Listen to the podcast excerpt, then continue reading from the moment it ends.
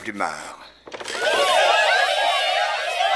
On n'a jamais rien vu d'aussi scandaleux Contraindre un officier supérieur à partager ses quartiers et avec un civil, un Pékin, un Yankee qui plus est, hâte de m'entendre la Hey qu'on n'aurait jamais. Je te signale que tu n'es pas non plus ce dont je rêvais.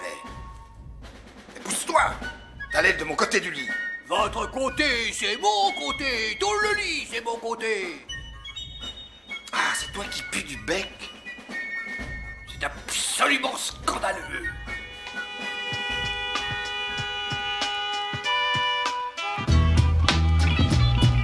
Horror has a face. Bonjour, bienvenue dans cette émission spéciale en direct du Taple Théâtre Auditorium de Poitiers. Pendant une semaine, Poitiers accueille la 44e édition du Poitiers Film Festival, le Festival international des écoles de cinéma. 38 films en compétition en provenance de 28 écoles du monde entier. Pour le public, c'est l'occasion de découvrir les premiers films de jeunes auteurs et de débattre autour de la création cinématographique. Au programme pendant ces deux heures en votre compagnie jusqu'à 18h, le point sur les grands rendez-vous de cette semaine de festival, des échanges et déjà des débats sur la première soirée. Nous donnerons la parole aussi aux jeunes talents, bien sûr. Restez avec nous jusqu'au bout. Vous propose même une rencontre avec le groupe local de l'étape, Lysistrata.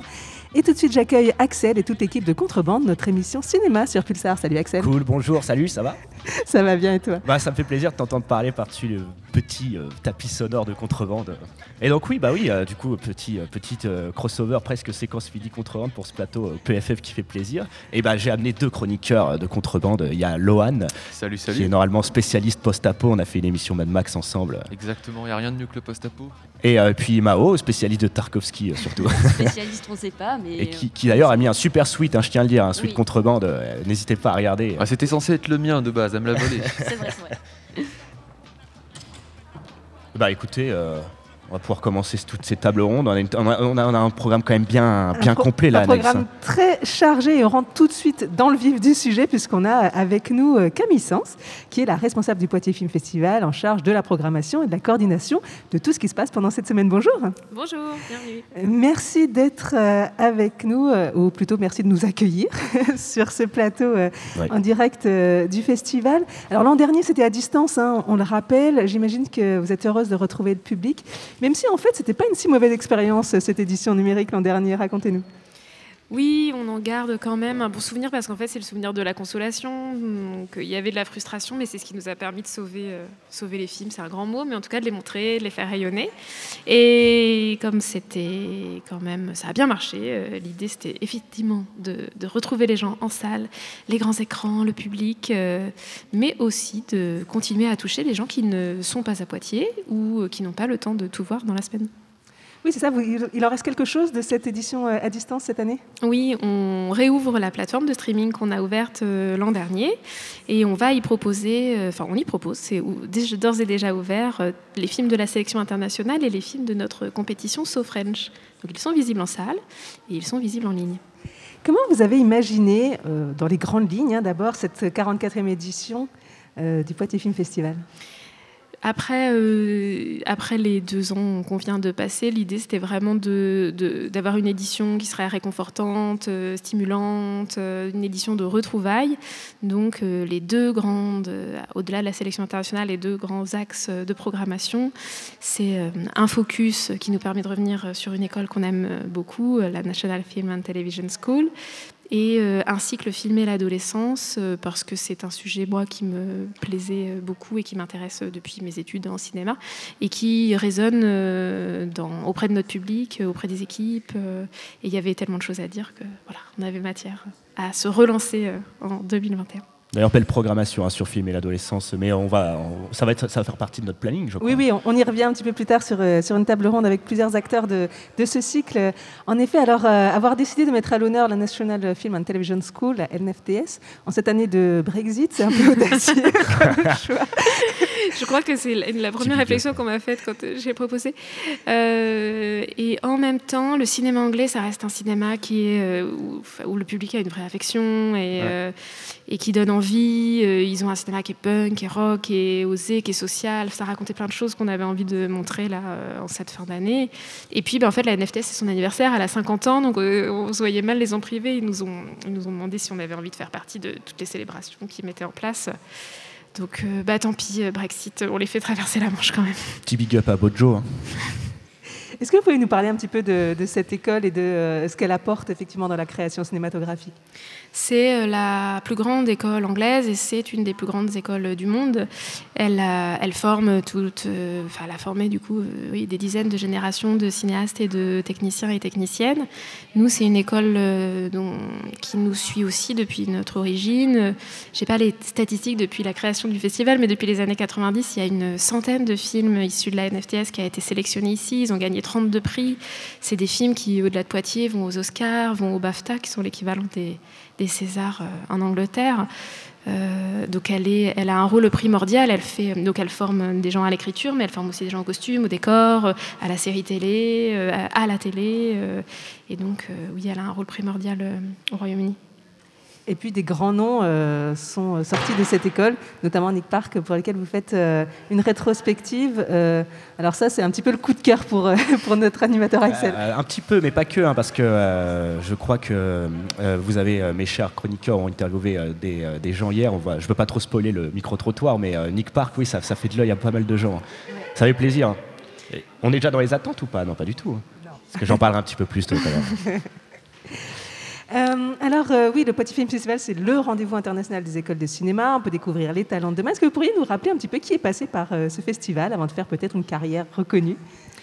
Dans les plus anciens, on peut retrouver Arnaud Desplechin, Emmanuel Berco, Noémie dont on montre Camille Redouble dans le cycle Film et l'adolescence. Et après, sur une génération que je vais mieux connaître, puisque je suis arrivée euh, il y a une dizaine d'années, euh, il y a toute une génération de jeunes cinéastes français qui sont à leur premier ou deuxième film, qu'on montre après en salle. Euh, Laïla Bouzid, qui a fait une histoire d'amour et de Mhm. désir, là, à la rentrée. Emma Benestan, qui a sorti Fragile. Franco Loli, qui en est déjà à son troisième long, euh, qui a fait. Euh, mince, son- euh, Télévienne. Euh, voilà, dans, la, dans les derniers. Et puis des réalisateurs internationaux qui marchent des fois très bien dans leur pays et puis qui parfois arrivent jusqu'à nos écrans hein, français. Et puis il y a aussi des stars qui passent euh, par le festival. Wow. Cette année, euh, notamment euh, Laurent Canté, c'était euh, hier soir. Et euh, on y revient justement euh, juste après. Mais euh, voilà, est-ce que vous pouvez nous parler un petit peu des, des gens à ne pas manquer, des réalisateurs à ne pas manquer cette semaine? Donc du coup, bah, Laurent il vient de repartir, on vient de présenter euh, Entre les murs avec lui et l'acteur euh, Rabana Itoufela qui est euh, aussi dans son film Arthur Rimbaud. Euh, à venir, mardi, un dialogue de cinéaste avec Sébastien Lifshitz, dont on a beaucoup parlé l'année dernière et cette année, puisqu'il a reçu le César du meilleur documentaire avec Adolescente. Olivier Babinet, là on va, beaucoup parler du film Swagger, qui est vraiment un de mes films préférés de, de ce cycle thématique. Julie Bertuccelli, qui est la réalisatrice de La Cour de Babel, entre autres. Euh, voilà pour le dialogue de cinéaste. Euh, Fabien Gorjard qui va faire la clôture du festival, euh, qui est metteur en scène et réalisateur, qui a fait un film absolument bouleversant avec Mélanie Thierry qui s'appelle La vraie famille. Voilà peut-être pour nos rendez-vous VIP et puis euh, Lizzy Strata peut-être ce soir, le ciné-concert, mais je crois que vous allez peut-être en, en reparler. T'as vu, Oui. on se tease. euh, On se tease tout le long. Les Strata, oui, c'est pour. euh, ils seront là en fin d'émission. Alors, vous avez reçu euh, 1100 courts-métrages, je crois. Euh, cette année, c'est énorme. Vous en avez sélectionné euh, 38. Alors, comment on passe de 1100 à 38 C'est c'est un travail de forçat. Et 1100, ça impressionne toujours les gens, mais normalement les années sont plutôt à 1005. Là, il y a quand même un petit effet Covid euh, où il y a plein de pays où il a été difficile de produire euh, depuis deux ans. Euh, comment on passe de 1100 à 38 On, s'enferme beaucoup, volet fermé l'été, et on est euh, 15. Euh, je travaille avec un comité de sélection qui est composé de professionnels du cinéma. Chaque film est vu deux à trois fois minimum. Et on se réunit toutes les deux, trois semaines pour en débattre. euh, et petit à petit, écrémer comme ça, jusqu'à arriver à une présélection de 100 films. Et là, euh, on- nous 15, on voit les 100 films et on débat. euh, Et, et juste, justement, est-ce que la pandémie a eu un effet sur certains des films qui, à mon avis, étaient- ont été produits, je pense, vous sélectionnez sur un ou deux ans de production, je Mm. crois? Est-ce que le Covid a eu son petit impact sur euh, non seulement le fond, mais aussi la forme des films Oui, tout à fait. Sur le fond, on a vu arriver des films de confinement, beaucoup de films asiatiques, euh, Ah. Chine euh, et Corée du Sud. Euh, on n'en a pas retenu pour autant, mais on a un film croate qui parle euh, de, effectivement de ce que c'est que de se retrouver d'un coup euh, isolé euh, avec euh, une personne qu'on aime peut-être plus autant qu'avant. Ouais. Euh, mais sinon, ce qu'on voit, oui, sur la forme, c'est qu'en fait, des gens qui se sont retrouvés isolés vont, ont, ont imaginé une, euh, de faire leurs films autrement. Donc on voit des films Mhm. qui étaient en prise de vue réelle, qui sont finalement dont les des parties sont tournées en animation. Et les gens ont fait avec les moyens du bord euh, chez eux. Euh, et ça, on l'a beaucoup vu. Et ça s'est tari en fait, puisque du coup les tournages ont été réautorisés et tout ça. Donc ça correspond vraiment, moi, je dirais, à une fin 2020, début euh, 21. En tout cas, on remerciera jamais assez le Poitiers Film Festival de passer. euh, Bon, moi, c'est une des particularités de ce festival, et à chaque fois que vous avez des réalisateurs invités, c'est ce qu'ils disent. C'est c'est rare d'avoir des festivals qui mettent en avant des courts-métrages, surtout sortis d'école. Et là, on peut s'en manger vraiment toute la journée et tout. Et moi, ça fait partie des choses, je trouve, les plus stimulantes sur ce festival. Merci, tant mieux. Alors, est-ce que vous avez vous, une petite intuition sur les talents de demain là, dans, ce, dans ceux qui sont présélectionnés, des réalisateurs que vous avez déjà repérés? Alors, c'est difficile. hein, Ouais, c'est difficile parce qu'en plus je suis pas à la bonne place bah, pour oui. euh, et puis ça arrive lundi les pauvres. Euh, non mais oui évidemment en plus on peut pas euh, on est plusieurs dans le comité on peut pas adorer tous les films. Moi parce que j'ai une j'ai une vraie affection pour les les films sud-américains je vais avoir tendance à avoir des chouchous du côté euh, des films euh, qui sont plutôt brésiliens argentins. euh, et donc, oui, je sens très fort la réalisatrice brésilienne qui, a fait un film qui s'appelle Cheu de Agosto et qui est en sélection internationale et qu'on accompagne sur les ateliers tremplins, la Jump-In, qui sont ce qu'on fait dans les sous-sols pendant tout le festival, et qui prépare son long métrage qui reprend la trame de ce court métrage qui est magnifique, qui se passe au moment où l'Amazonie est en train de brûler et euh, il se passe des choses à l'intérieur d'elle et dans sa ville. euh, à voir, absolument. Et puis plein d'autres. Enfin, oui, c'est difficile d'en choisir un parce qu'il y en a vraiment beaucoup que j'aime, voilà. Si Bah, en même temps, le choix doit être difficile parce qu'on le précise, dans ces courts-métrages, il y a autant de fiction, mais aussi il y a du documentaire et, euh, et De l'animation. beaucoup, Mm. et de l'expérimental aussi. Oui, c'est ça. Il y en a vraiment pour tous les goûts. Et puis, c'est difficile d'en sortir un. Et en fait, les jurys, c'est ce qu'ils disent chaque année. C'est quand très difficile de, de donner un prix, même deux prix. Même, du coup, le jury va en donner Hmm. quatre. Euh, ouais, ouais, il Quelle faut écrémer. En fait, c'est beaucoup plus dur, même que pour nous, le comité de sélection l'été, euh, de resserrer encore plus. Et mis à part euh, le Covid, est-ce qu'il y a d'autres thématiques qui ressortent plus, plus fortes qu'avant ou des façons de faire qui sont différentes encore cette année? Oui, ce qu'on peut observer, c'est que. et ça, c'est pas nouveau. euh, vraiment, les thématiques qui les intéressent, parce que c'est des jeunes cinéastes qui ont entre 20 et 25 ans, c'est les questions qui abordent l'adolescence. On en revient finalement toujours là. Euh, parce qu'elle n'est pas loin derrière eux. Ils ont des choses à dire sur ce qu'ils ont traversé. La famille, en règle générale, le rapport aux parents. Donc, il y a aussi beaucoup de films sur l'enfance. Euh, et ce qui est nouveau, mais je dirais qu'il y a une tendance de 4-5 ans, c'est que les frontières entre les genres, elles se elles euh, s'abolissent de plus en plus. Dire que ça existe rarement maintenant les documentaires qui ne font que du documentaire. Il y a toujours euh, une petite embardée vers la fiction. Et à l'inverse, il y a beaucoup de fictions qui mettent un pied dans le documentaire. Donc quelque chose qui travaille le- l'hybridité dans la façon dont ils écrivent leurs histoires. Donc les frontières se limitent, euh, autant nos frontières à nous se limitent, et on voit que les frontières de la communication aussi se limitent, enfin se, se fracturent. C'est cool. Et une dernière question, euh, peut-être Camille Sens, sur euh, tout ce qui se passe euh, et qui n'est pas public, parce qu'il y a toute une partie aussi euh, formation, accueil de ces jeunes cinéastes euh, qui se fait en sous-sol. Oui. Ce qui se voit pas, c'est tout ce qui est séance scolaire, et on en a beaucoup, ils sont euh, des milliers à, à voir des films euh, pendant une semaine, ici et euh, dans la région, et euh, dans les sous-sols. Donc deux ateliers euh, professionnels, un à l'échelle régionale qui s'appelle Talent en cours, et un à l'échelle internationale qui s'appelle Jump In. Là, l'idée du Poitiers Film Festival, c'est d'accompagner ces jeunes talents. Donc pour Talent en cours, dans l'écriture d'un premier court-métrage, on travaille avec deux autres festivals de la région, à Brive et à Bordeaux. Et sur Jump In, c'est des réalisateurs de la sélection internationale qu'on accompagne dans le développement d'un premier long métrage. L'idée, c'est de leur donner aussi des clés et de leur dire à quelle porte ils peuvent frapper pour euh, poursuivre dans cette voie, intégrer le marché professionnel à la sortie de l'école. Merci beaucoup Camille. Si vous voulez, vous pouvez rester avec nous puisque nos chroniqueurs vont parler un petit peu de leurs attentes vis-à-vis du, du festival. Et puis la sélection musicale euh, a été préparée par Axel, si tu veux introduire Ouais, ouais, euh, ouais. notre premier morceau. Premier morceau, ah oui, alors euh, en fait j'ai fait un petit choix un peu tiré par les cheveux, mais, mais bon c'est pas grave, on, est, on est là pour ça un petit peu aussi, tirer ses cheveux. Euh, j'ai vu qu'il y avait un petit court métrage dans le cadre des ciné-clubs Sandwich qui s'appelle For Elsie de David, Wi- David Winston, tourné en 2012. Euh, donc David Winston, lui qui vient de l'université de Westminster au Royaume-Uni. Euh, donc euh, l'histoire en fait, il y a dans, dans, euh, ce court métrage, ça raconte l'histoire d'une jeune femme qui donne des leçons de piano et doit apprendre à la fille d'un mafieux russe à jouer la lettre à Elise en une journée. Je me suis dit on va passer la lettre à Elise, mais moi j'avais envie de passer un peu d'Ennio Morricone, donc du coup on va écouter une variation de la lettre à Elise par Ennio Morricone qui s'appelle The Verdict. Et bon, les, les cinéphiles se souviendront du début d'Inglourious Bastards, voilà, tiré par les cheveux, mais bon, ça fait plaisir.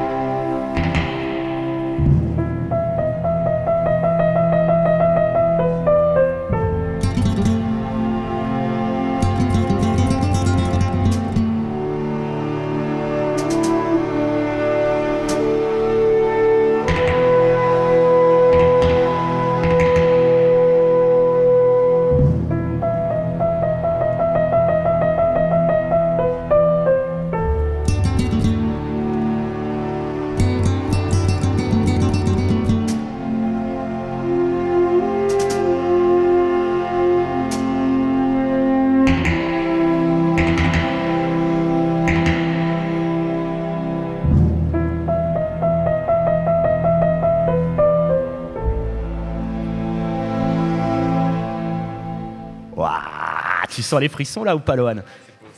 Ça te, rappelle, euh, ça te rappelle nos émissions Tarantino Non, t'étais pas encore là, toi Non, j'étais pas encore là, non. Bon, en tout cas, c'est cool. On va passer aux attentes du festival. Ça fait plaisir d'avoir écouté Ennio Morricone parce que tout à l'heure, on va s'écouter une interview que j'avais faite de Marc Marder au Poitiers Film Festival en 2019 ou 2020, je ne sais plus. 2010. 2019. Merci Elodie. Et, euh, et, euh, et donc du coup, il est assez fan de, de- bah lui, il va citer un petit peu du Bernard Herrmann, du Ennio Morricone. Encore un teasing. Bon bref, on s'égare. Lohan, en tout cas, euh, Mao. Et puis, bah, Elodie, vu que tu es avec nous, on va, on va en profiter. Euh, on va parler de nos attentes du festival. Parce que le festival est très complet, ça on l'a dit. Et du coup, j'ai envie d'avoir vos avis, surtout que vous, le Mao et Lohan, vous êtes un petit peu au cœur du festival là aussi. hein. Un, un peu en ce moment, ouais. On est un peu euh, au plein milieu de tout. Du coup, on peut voir euh, pas mal de choses quand même. Ouais, Alors, on euh, n'a pas le temps de tout voir, malheureusement. Oui, c'est vrai. Allez, qui veut commencer? On donne honneur à Mao parce qu'elle a un joli pull. Profitez-en, les pulls, hein, regardez-les, hein, les, pa- les passants, achetez-en. euh, on est là pour ça. Euh, moi, ce que j'attends le plus de festival, mais c'est ce que j'attends le plus dans chaque Poitiers Film Festival, c'est les courts-métrages en fait. Parce que j'aime trop voir euh, plein de courts-métrages différents, de plein de milieux différents, de plein Ouais. genres différents. Ouais. Et, euh, et en plus, c'est des sessions de 3-4 courts-métrages en général. Et on, a- on s'en prend plein la vue, mais un peu. bah, juste on découvre ce, que, ce qui se fait ailleurs. Ouais. Et euh, ça ouvre euh, des portes et je trouve ça vraiment cool. C'est ce que je préfère le plus. T'as une nationalité de prédilection en termes de court-métrage? Peut-être Corée du Sud, euh, te connaissant, non? Non, non, non, Pas non. Mais hier, il y a quelqu'un qui m'a parlé d'un court métrage polonais. euh, qui, Ouais. euh, que je pense que je vais aller euh, voir. apparemment, il est plutôt bien, donc on va voir. Celui-là, il me tente bien. D'accord. Bah merci. Bah de rien, avec plaisir. Bah allez, Lohan, euh, Bah, lance-toi. allez, moi j'en ai quelques-uns, j'en ai plusieurs. hein. J'ai fait, je suis bon élève, je suis bon élève, j'en ai noté au moins 4-5. Bah, la sélection des courts métrages, pareil comme Mao. Euh, ils sont toujours, euh, enfin, c'est toujours aussi intéressant d'aller voir justement cette sélection de courts métrages, surtout qu'en plus ils prennent toujours le temps de demander. Enfin, on a le, on peut donner nous notre avis en tant que spectateur dans ces films-là et c'est super bien. On a l'impression d'être impliqué, c'est cool. Le concert de Lady Strata ce soir, on les verra tout à l'heure justement. en Ouais, fin le mec se fait de la pub parce qu'il va les interviewer en fin Ah, d'émission. J'en profite, j'en profite. tu vois. Euh, la rétrospective de Nick Park, je pense qu'on a beaucoup de monde, mais Oh, ouais. bon, Chicken Run, comme on va, on va pas le louper. On est d'accord. Euh, j'en profite aussi parce que moi je fais mon petit stage à filmer le travail. Il y a une, une euh, pas comme des loups de Vincent Pou, euh, euh, Pouplard, c'est ça? Ouais, c'est ça. Qui Ouais. est projeté le vendredi. Du coup, effectivement, ça avait été projeté pendant le festival de filmer le travail et là, du coup il le projette ici, donc euh, c'est l'occasion de le voir. Eh ben, on salue nos camarades de film et de travail aussi qui font un travail exceptionnel.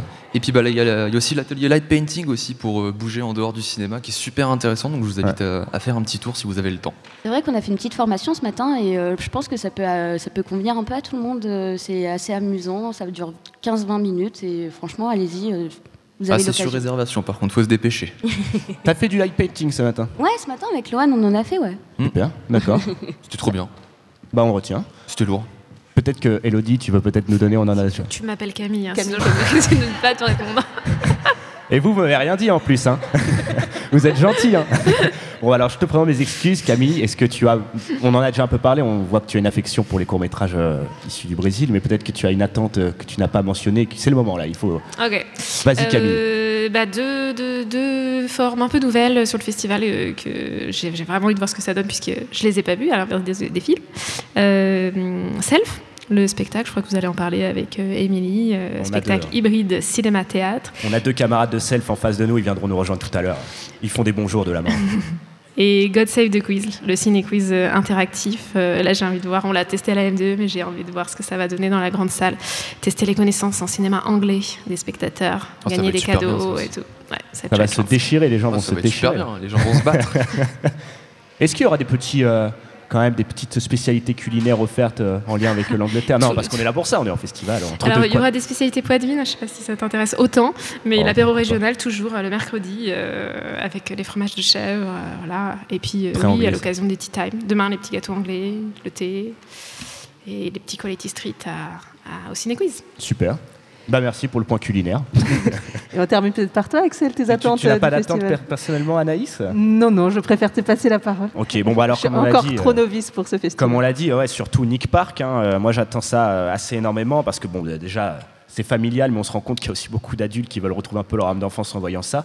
Euh, moi, c'est surtout Chicken Run parce que bah, je trouve que c'est quand même un, un- un film d'animation qui est aussi d'une violence assez euh, impressionnante alors que c'est quand même censé s'adresser aux enfants. Donc rien que pour ça, je salue. Et puis c'est surtout que je suis un grand amoureux de la stop motion, l'animation image par image, dont Nick Park fait partie avec son studio des, grands pontes. hein. Euh, je pense que c'est même l'un des derniers grands pontes avec Leka, Euh, Peut-être aussi Phil Tippett, ouais, sûrement. Et donc, euh, bah, d'ailleurs, je vous invite à écouter une émission qu'on a faite autour du stop motion où j'avais interviewé euh, Alexandre Poncé autour de Phil Tippett. Donc, bref, c'est un artisanat qui, à mon avis, se perd parce que bah, ça doit coûter extrêmement cher parce que ça prend du temps. Et donc, euh, bah, bravo de, passer du Nick Park et euh, elles foncez voir ces films euh, en pâte à modeler, de fimo, etc. Parce que c'est, pour moi, c'est vraiment des petits bijoux. Et puis après, notre attente, bah, c'est dans le cadre de filmer l'adolescence. J'ai vu qu'il y a du Céline Sciamma, euh, notamment son premier long qui est exceptionnel, Naissance des pieuvres. Et, euh, Céline Sciamma, bon, elle a ressorti un petit film, c'est ce cher Aldric, directeur du Castille, qui m'a dit qu'il y avait euh, Petite fille. Malheureusement, je ne l'ai pas vu. Moi, j'étais resté sur le portrait de la jeune fille en feu, qui est lui aussi exceptionnel. Et donc, en fait, si vous avez adoré le portrait de la jeune fille en feu avec euh, Adèle Haenel, qui est pareil euh, autour du désir. euh, euh, de, ce désir, de ce regard de femme sur d'autres femmes, où là c'est vraiment incandescent, et ben la naissance des pieuvres, on va dire que c'est plus cette naissance du désir, mais à l'âge adolescent, et puis l'univers, il est plus aquatique. Donc pour moi, c'est deux films qui communiquent vachement, et je défends à fond le cinéma de Céline Sciamma. Il y a également Bande de filles, et on a eu un des acteurs d'ailleurs qui était présent hier pour le film Arthur Rimbaud de Laurent Côté.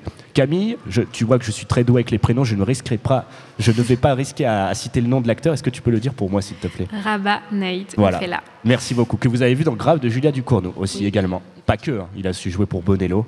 Mais je crois que c'est notre chère Agathe qui fait une petite émission qui a eu l'occasion de l'interviewer. Donc, euh, cinéma, enfin, euh, édition très riche, hein, même radiophoniquement. Merci pour ça d'ailleurs. Vous avez mis, euh, vous avez mis de, De la radio. de la cinéma. radio, euh, de la radio au cinéma. J'aurais pas dit mieux. Voilà. Merci beaucoup euh, Camille Sens d'être euh, venue euh, ouvrir cette émission spéciale. Tout de suite après, une table ronde justement sur cette thématique et ce cycle spécial de filmer l'adolescence. Mais tout de suite, on continue en musique. Ouais, ouais. Alors j'ai choisi pour, en deuxième musique, cette fois une musique qui est tirée du film Haut et Fort de Nabil Ayouch, qui va être diffusé en projection en avant-première. Donc ça parle d'un ancien rappeur qui est engagé dans le centre culturel d'un quartier populaire de Casablanca. Donc voilà, c'est un film qui va parler d'un mélange de- du poids de certaines traditions, euh, de jeunes qui veulent vivre leur passion et en même temps s'exprimer à travers une culture qui nous parle bien sûr, le hip-hop. Donc voilà, hip-hop de Casablanca, en plus euh, des femmes qui font du hip-hop. On, adore, donc euh, bah, écoutez, à tout de suite.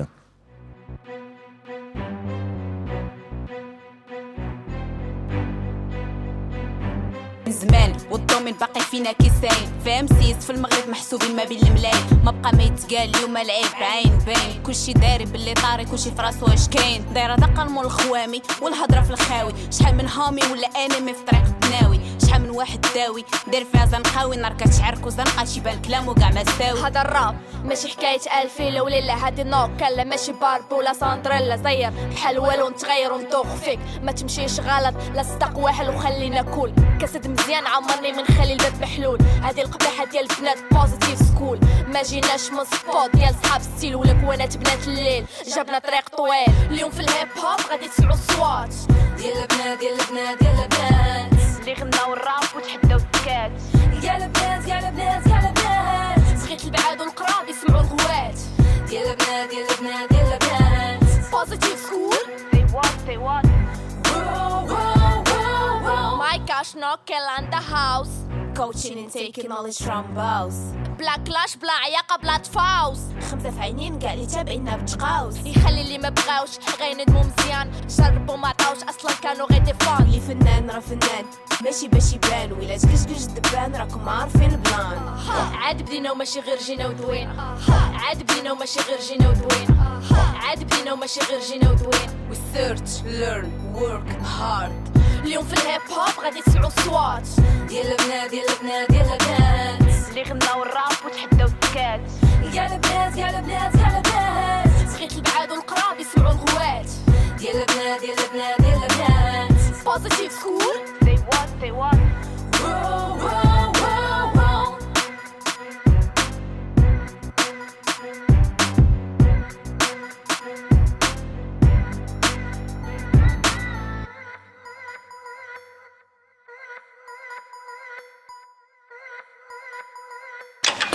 quoi tu penses Il est vrai qu'il existe des disques. Oui, vous pouvez essayer. Les étoiles en plus.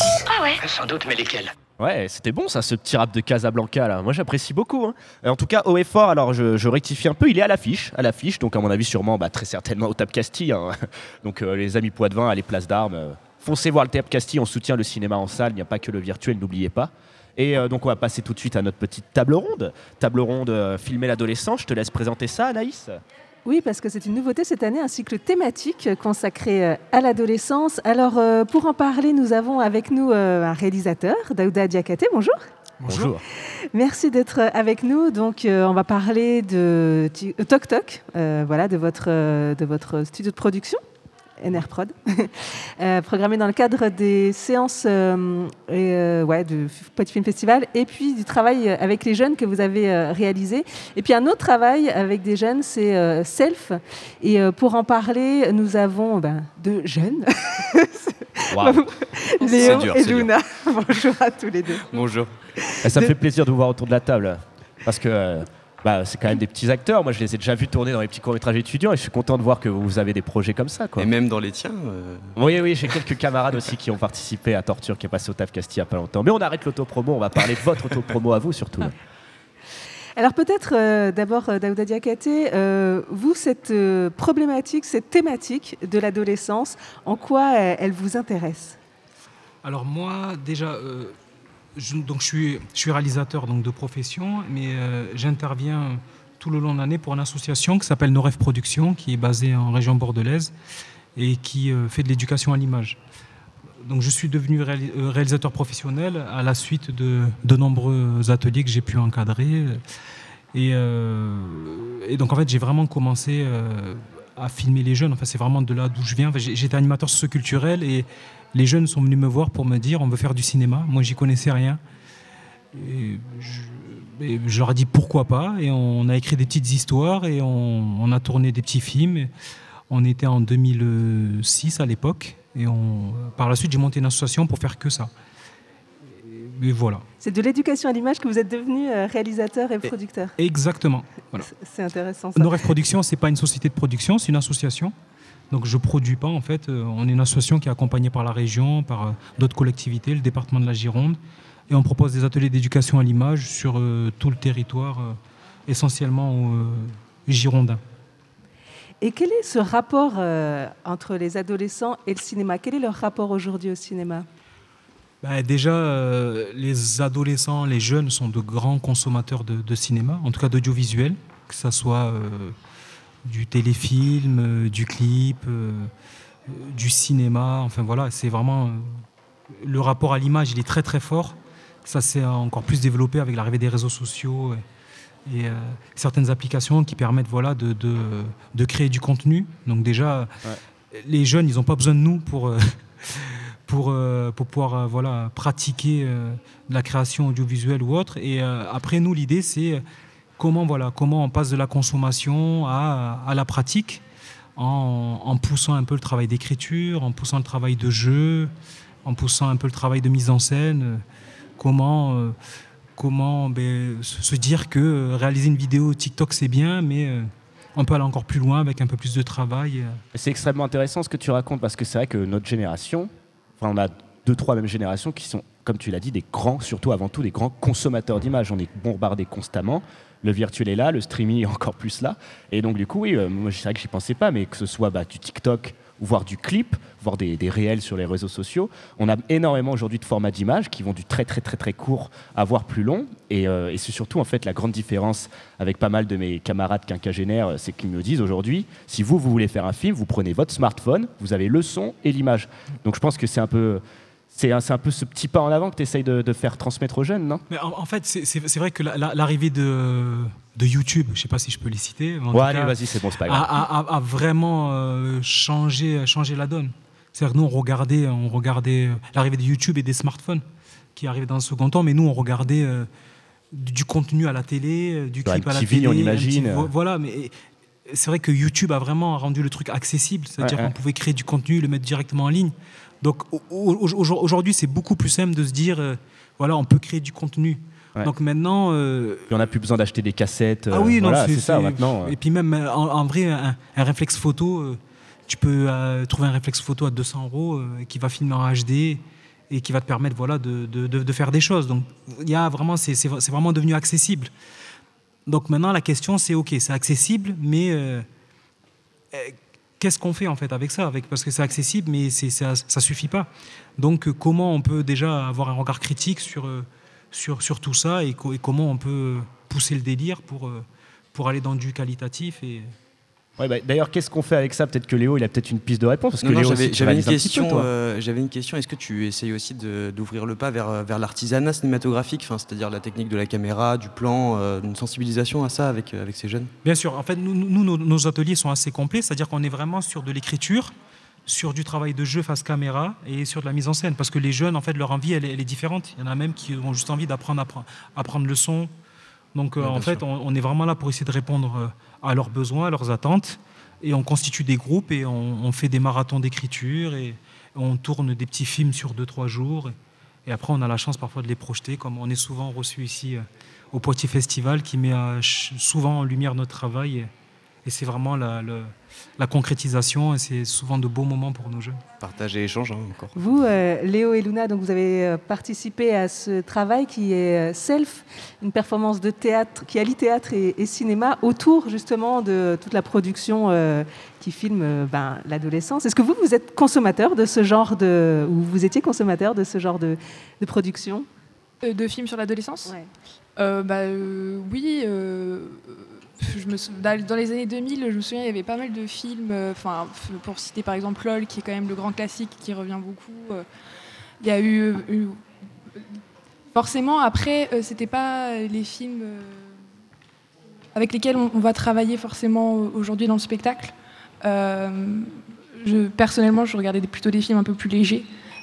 Et c'est que plus tard que j'ai commencé à regarder des films qui traitaient vraiment de l'adolescence de façon un peu plus complexe, avec des thématiques plus sombres. Euh, mais c'est très intéressant et euh, Moi, je suis rentré dans le cinéma euh, adolescent avec du cinéma américain aussi, euh, du teen movie. euh, je pense à Breakfast Club, euh, ce, genre, ce genre de consommation avec euh, cette pluralité. Ou alors la série, hein, de la série hein, principalement. Bah, je, pense, énormément. je- je pense à Skins pour des Mhm. choses euh, Mm. dans l'univers anglais dont, on parlait, euh, dont tu parlais tout à l'heure.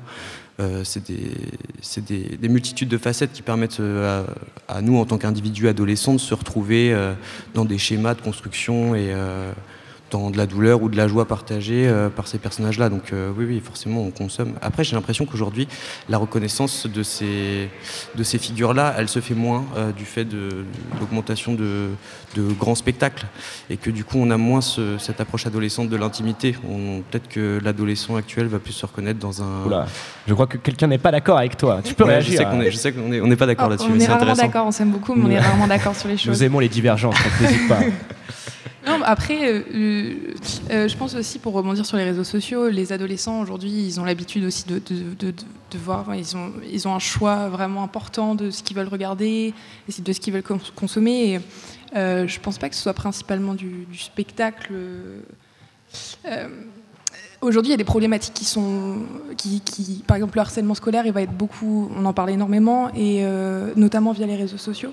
Et je pense que c'est des thématiques qu'on va retrouver dans des films qui vont parler aux adolescents aujourd'hui, euh, alors qu'on n'abordait pas forcément ces sujets-là il y a, il y a- a 10-15 ans. Quoi. Mais je pense que moi, nous sommes sur des générations qui sont très mouvantes, où on a tellement un bombardage d'informations qu'en fait, nos thématiques, elles sont encore plus multiples qu'il y a quelques années. Et surtout, elles sont, comme je dis, mouvantes, c'est-à-dire que ça change très régulièrement.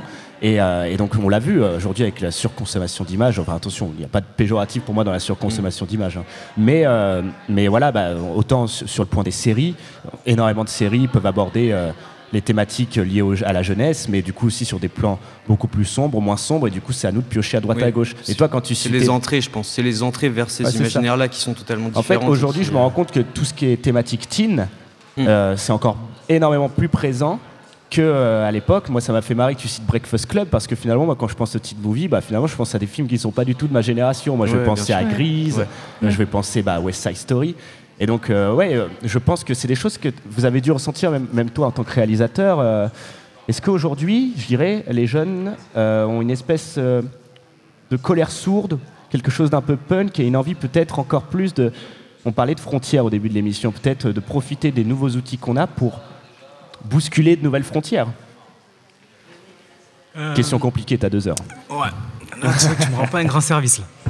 Déjà, j'essaie de décrypter ta question. non, mais déjà, je vais, je vais, excuse-moi, avant de répondre, à- avant de chercher à répondre à ta question, je vais rebondir euh, à ce que j'ai entendu avant. C'est, euh, en, tout cas, ce qui est sûr, c'est que les jeunes aujourd'hui, ils ont compris la puissance du média. Mm. Ils ont envie de s'en saisir sans limite. Et euh, ils ont une grande faculté à, passer de. Euh, ils se posent beaucoup moins de questions que nous on avait pu se poser avant, c'est-à-dire ah, on va faire un film, ça pouvait cheminer, ça pouvait prendre du temps à cheminer. Eux là, c'est le lundi, ils viennent te voir, ils disent on veut faire un film, ils veulent qu'on tourne le mardi quoi. Donc ça, il y a vraiment un truc qui, est cool. Euh, le besoin de partager leurs leur problématiques, c'est vraiment le moteur, essentiel.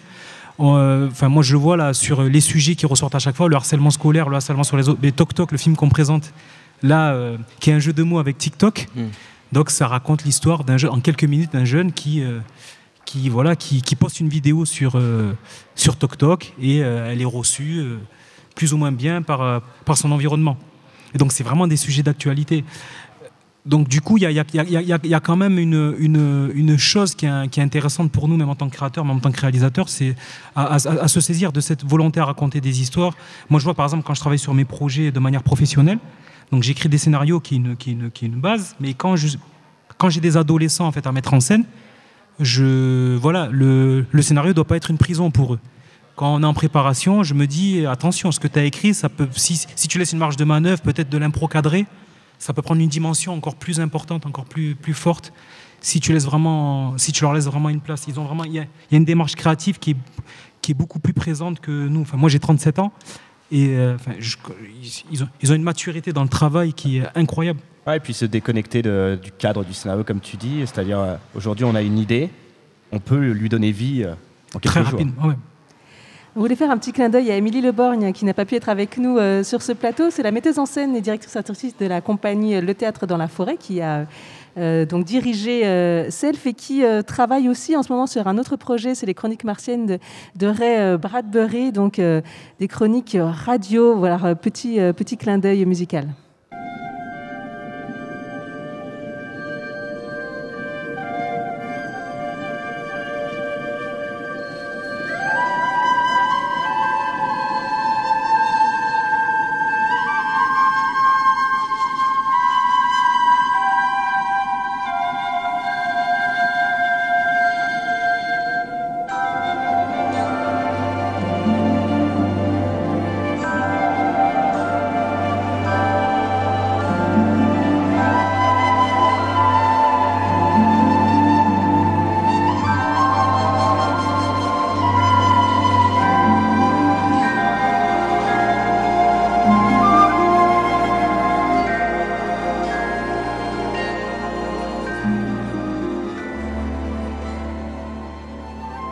Eh ben écoutez, on vient de s'écouter le très rapide générique d'une adaptation euh, donc euh, tirée des chroniques martiennes de Ray Bradbury, sur lesquelles travaille euh, entre autres Émilie Leborgne.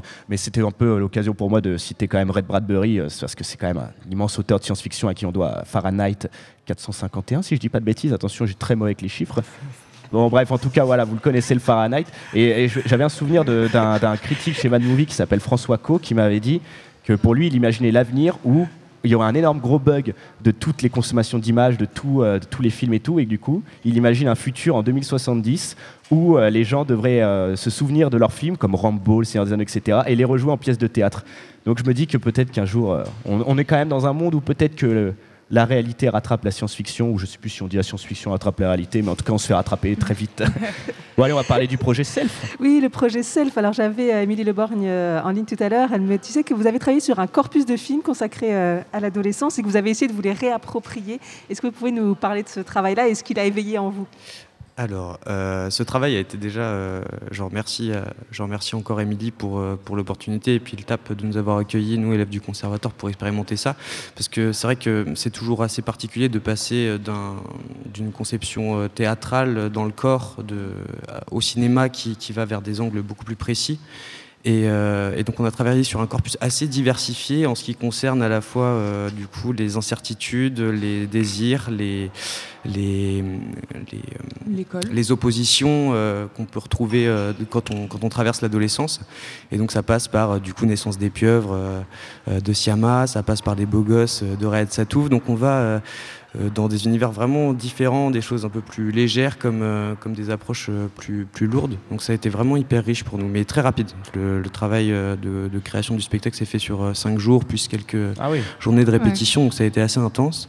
On n'a pas trop eu le temps de réfléchir à, à à là où on allait, mais on, on a foncé. Et avec une certaine euh, jouissance de retrouver aussi des comportements adolescents. euh, Et ils ont quand même eu le temps de venir faire un plateau radio et de boire deux trois coupettes de crément. hein. euh, grâce au café. Luna, tu veux nous parler de ton expérience à toi Ce que ça, ça a éveillé chez toi de jouer l'ado Euh, bah, alors, euh, c'est quelque chose. euh, bah, il faut savoir qu'on reprend en fait, euh, on rejoue des, des scènes euh, de films en fait. Donc Ouais. euh, c'est c'est pas du tout des textes écrits pour le théâtre, surtout qu'il y, a pas- il y a des documentaires parfois, donc on doit rejouer des, des scènes de documentaires. Donc c'est quelque chose de très très réel où il n'y a pas à se poser euh, 300 questions parce que c'est vraiment des scènes qui ont été faites. Euh, bah voilà, euh, c'est la réalité qu'on est censé euh, incarner, si je peux dire.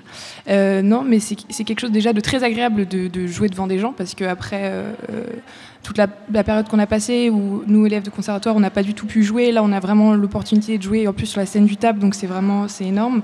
Donc outre la pression, c'est assez jouissif, oui, de, ça rappelle de, bons et de mauvais souvenirs aussi. Et puis il y a aussi cette parole.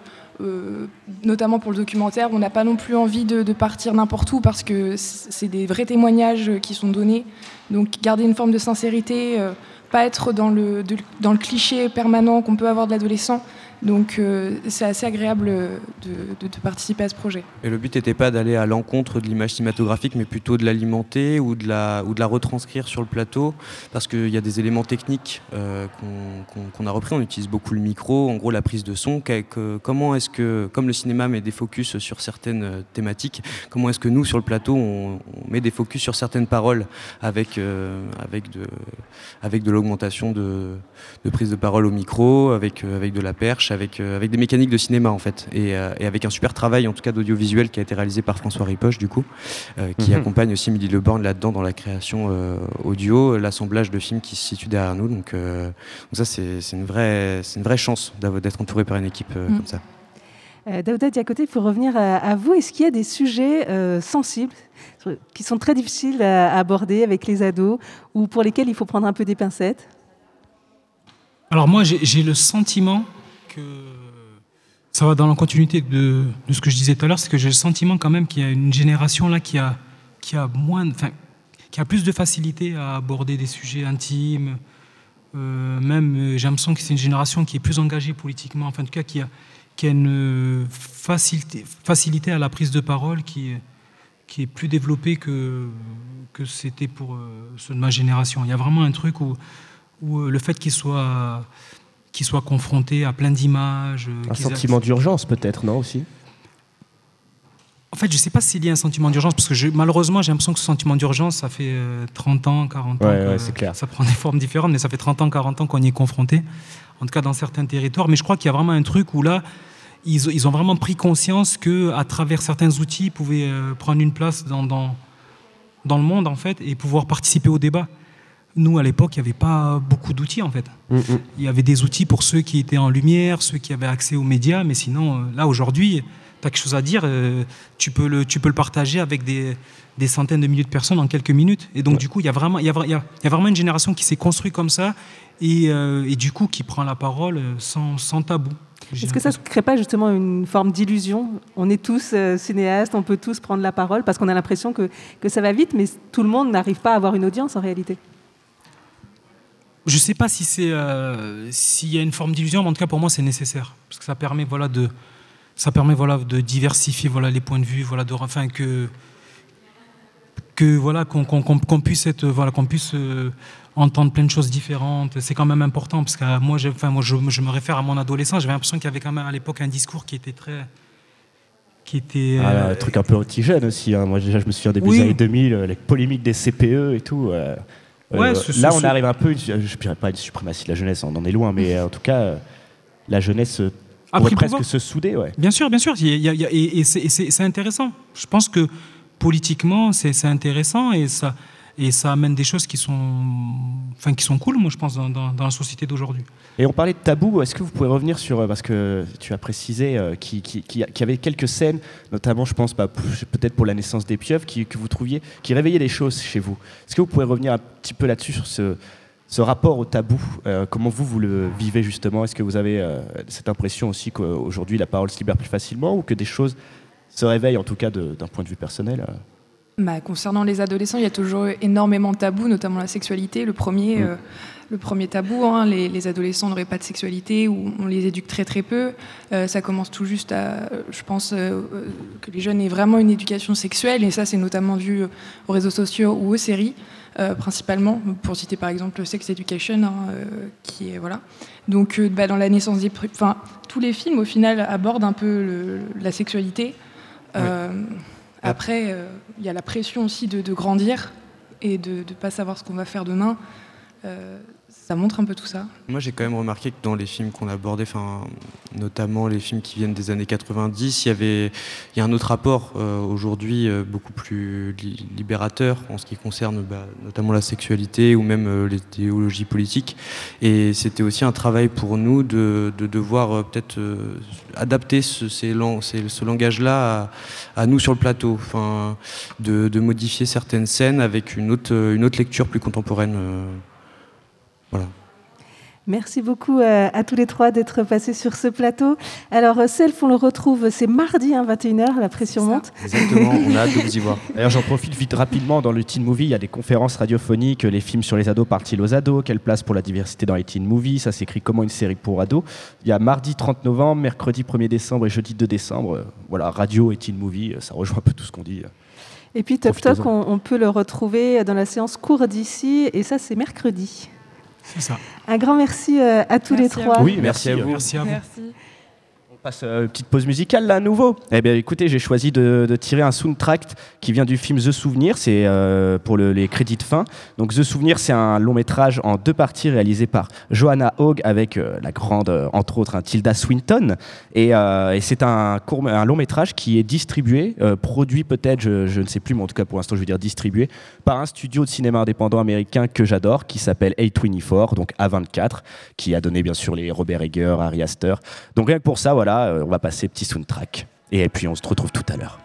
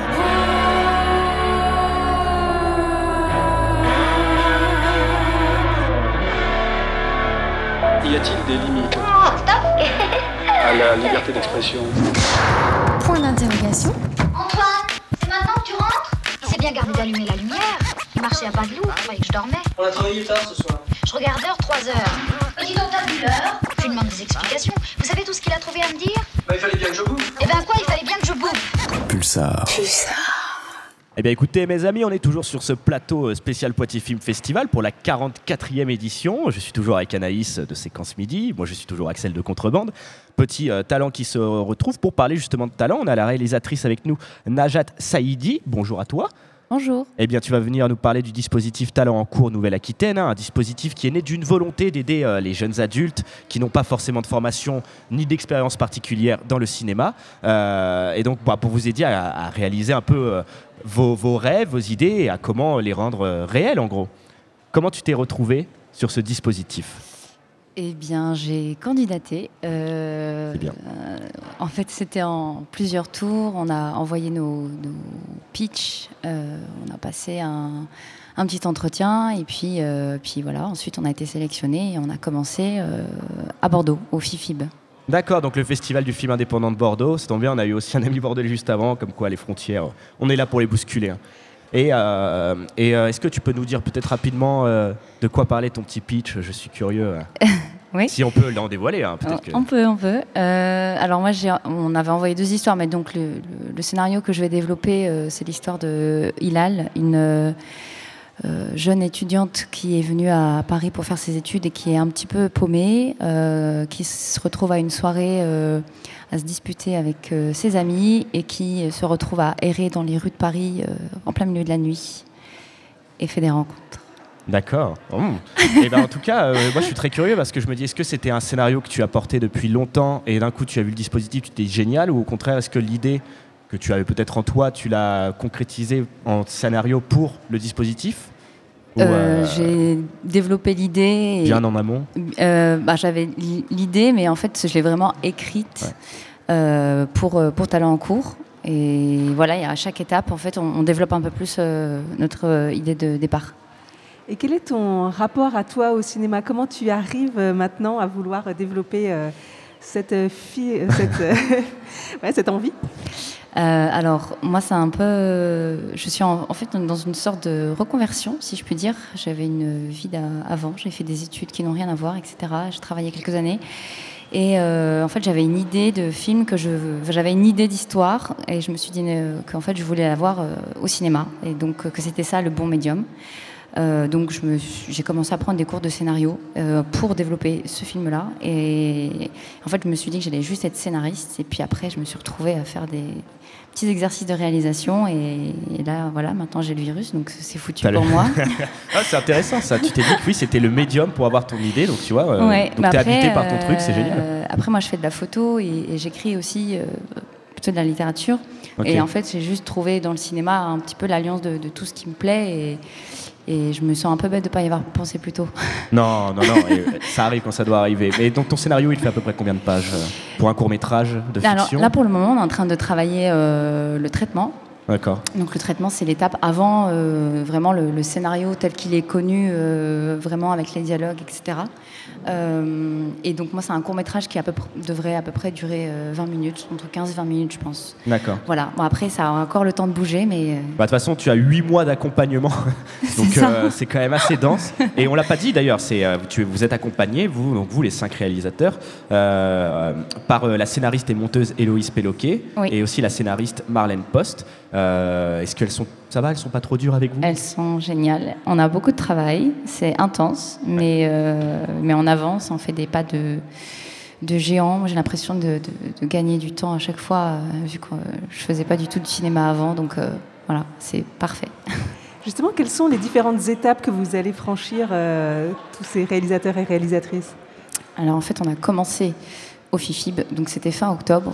Euh, donc là maintenant, c'est à la deuxième étape où on est à, Poitiers. En fait, entre les deux, on avait un exercice d'écriture par semaine, qui nous permet d'avancer. Là, on a aussi des rencontres avec tout un tas de professionnels, avec euh, Marlène Post et donc avec Héloïse Peloquet pour avancer sur nos, nos- nos projets. Et la dernière étape, c'est à Brive. Et donc l'idée, c'est d'avoir un- vraiment un traitement terminé à Brive qu'on va pouvoir ensuite pitcher devant des producteurs et des productrices. Donc en fait, on a entre chaque festival, on a du travail pour que, arriver à la fin des huit mois avec quelque chose de professionnel, quoi. Voilà. Ouais, parce que je pense que c'est l'étape la plus compliquée, euh, à mon avis. euh, en, en tout cas, l'une qui doit faire le plus peur, se dire c'est le moment là, tu vas montrer euh, devant des mecs autour d'une table ton idée. C'est ça. Ouais. C'est la plus impressionnante, je pense. Ouais. Pour le moment. Tu n'as pas trop d'appréhension, ça va? Euh, J'y pense pas trop, c'est Vaut mieux. mieux pas. Vaut mieux pas. Et Est-ce que vous arrivez à vous nourrir entre vous comme ça, cinq jeunes ré- réalisateurs en herbe, scénaristes, réalisateurs en herbe? Vous échangez entre vous des idées? Est-ce que les ateliers d'écriture justement euh, se font en groupe? Alors, il y a une partie individuelle et une partie en groupe. Ouais. Et en fait, ce qui est génial, c'est que la sélection a été faite de façon à ce qu'on soit tous vraiment de- d'univers très différents. Et donc, euh, il y en a un qui fait des études de montage, euh, il y en a un qui est beaucoup tourné vers l'humour. euh, Il y a une jeune femme qui est aussi qui fait l'école d'art de, de- de Poitiers. voilà, moi, Ouais. j'ai fait des études de sciences politiques. Donc, on a tous des univers très différents et forcément, on a un- tous un regard différents qui amènent quelque chose au scénario euh, des uns et des autres. Et, euh, et donc, euh, ouais, c'est hyper riche euh, en, en échange et, et grâce à ça, nos, nos scénarios sont un peu plus denses et complexes. Bah, complexe. J'aime ce terme. Toi qui es, qui est vraiment novice apparemment dans le milieu, enfin encore un, un petit peu novice, Oui. euh, quelles sont les choses qui t'ont un petit peu euh, voilà, surprise, qui t'ont, euh, tu t'imaginais pas que c'était comme ça euh, le cinéma? Est-ce qu'il y a des choses comme ça qui t'ont marqué? Euh, bah, Il y a plusieurs choses. Déjà, la première, c'est la façon dont est construite un scénario. C'est extrêmement structuré. Il n'y a rien qui est laissé au hasard. Il n'y a pas une séquence qui sert à rien. Tout est euh, utile et même indispensable à l'histoire. Et l'autre chose, c'est euh, la diversité et l'importance des de tous les techniciens. En fait, c'est vraiment le cinéma, c'est un travail d'équipe. Alors c'est vrai qu'on on voit souvent les, surtout les comédiens et un peu parfois le réalisateur. Le scénariste, je n'en parle pas parce que généralement on n'en parle pas. Mais maintenant, enfin, maintenant que je suis un petit peu dans ce milieu-là, je me rends compte qu'en fait, euh, voilà, chaque personne est hyper importante, que le monteur, que l'assistante réelle, le script, etc. Tout le monde a un rôle à jouer. Le et- cinéma est une œuvre collective. hein. Exactement, et ça, on le, on le voit pas forcément quand on regarde un film, et je trouve ça hyper beau. Ouais. Et donc, euh, alors je, je pense qu'on l'avait dit, mais je préfère redemander. Tu as écrit ce scénario, tu envisageais à la base d'être scénariste. Euh, Est-ce que tu te verrais, si jamais euh, ton, ton projet est lauréat, le réaliser toi-même? Ah, c'est l'idée, oui. C'est l'idée. hein. Oui, je, je me vois pas trop euh, donner le scénario à quelqu'un. C'est ton bébé, tu veux le garder. Peux- on peut comprendre. Non, c'est pas ça. C'est même pas. une- C'est juste que quand moi j'ai j'ai les images en tête que j'essaie de mettre sur papier, Ouais. et donc je me vois pas donner un texte à quelqu'un qui l'a pas imaginé dans sa tête et qui du coup va forcément faire autre chose. Euh, donc c'est c'est plus par euh, comment dirais-je par respect à l'his- à l'histoire euh, que j'avais imaginé en fait au départ. D'accord. Bon, On va devoir te libérer, Najat Saidi, parce que justement, tu as euh, un atelier. euh, juste retournes là, écrire. À 17h, dans les sous-sols de- du TAP. Donc, euh, un grand merci d'être passé Bah, euh, merci à vous. sur le plateau. Et puis, on va parler maintenant de, bah, de ce qui s'est passé hier soir, parce que je crois qu'il va y avoir euh, du débat et, euh, et on, on ouvre ça avec. Un peu de castagne euh, ou pas Un petit peu, un petit Moi, dès qu'il y a Mao qui revient, c'est que je sais qu'on va se battre. Donc, tout de suite, on écoute eh ben, la bande-annonce de ce film euh, Arthur Rimbaud. La tempête a béni mes éveils maritimes. Plus léger qu'un mouchon, j'ai dansé sur les flots. Qu'on appelle rouleurs éternels de victimes, dignes sans regretter l'œil, nier des familles. Et j'ai vu le soleil bas, caché d'horreur mystique, illuminant de longs figements violets, pareils à des acteurs de trame très antiques, les flots roulant au loin, leur frisson de volée. Arthur Rimbaud. Et alors, euh, Mao, on t'écoute. Euh, Maintenant, euh, c'est à toi la parole pour nous parler un petit peu euh, Moi, de ce film parce que que là, tu la as vu euh, hier soir. Oui, effectivement, vu que Arthur Rimbaud euh, a été projeté hier en avant-première lors de la cérémonie, cérémonie d'ouverture du festival. C'est un film de Laurent Canté avec euh, Rabat Naït Oufela. J'espère que je le prononce bien. c'est ça. Euh, Alors, de quoi parle le film Euh, On suit Karim D, qui est un jeune écrivain devenant célèbre, mais qui a également un pseudonyme sur Internet, en particulier sur Twitter, celui d'Arthur Rimbaud. Le problème, c'est que Arthur Rimbaud, il n'a pas fait les choses super bien dans le passé, puisqu'il a publié plein de tweets homophobes et très, trop, c'est la question que je me pose, euh, plein de tweets antisémi- anti- antisémites sur Internet il y a quelques années. Apparemment pas que aussi grossophobe. euh. Oui, euh, il y a, en fait, c'est un package de tout. hein, euh. Euh, les tweets, ils ressortent de l'ombre lorsque Karim a de plus en plus de notoriété, euh, ce qui pose un peu problème pour tout le monde, que ce soit la, maison d'édition, l'entourage de Karim, tout le, tout le monde en fait. Voilà le postulat de base qui est somme toute assez cohérent en soi. Et en vrai, euh, j'ai pas du tout aimé le film à cause de plusieurs choses. Euh, J'aime entendre Mao comme ça. c'est ce que tu m'as demandé. hein. Euh, premièrement, euh, je trouve que le film il a 10 ans de retard visuellement. Je sais que c'est un peu compliqué de filmer euh, les interfaces comme Internet et les réseaux sociaux, mais Kanté il a pris le parti de faire un peu popper les tweets à l'écran à côté du personnage, et en fait c'était un peu la mode. bah, en 2010 avec la série Sherlock entre autres, et sauf que bah, c'était il y a 10 ans. Donc ça me gêne un peu parce que euh, ce visuel qui est un peu désuet, ça enlève de la crédibilité aux tweets qui sont partagés. Et je parle même pas des pseudos des gens euh, qui, euh, qui sont dans, dans le film.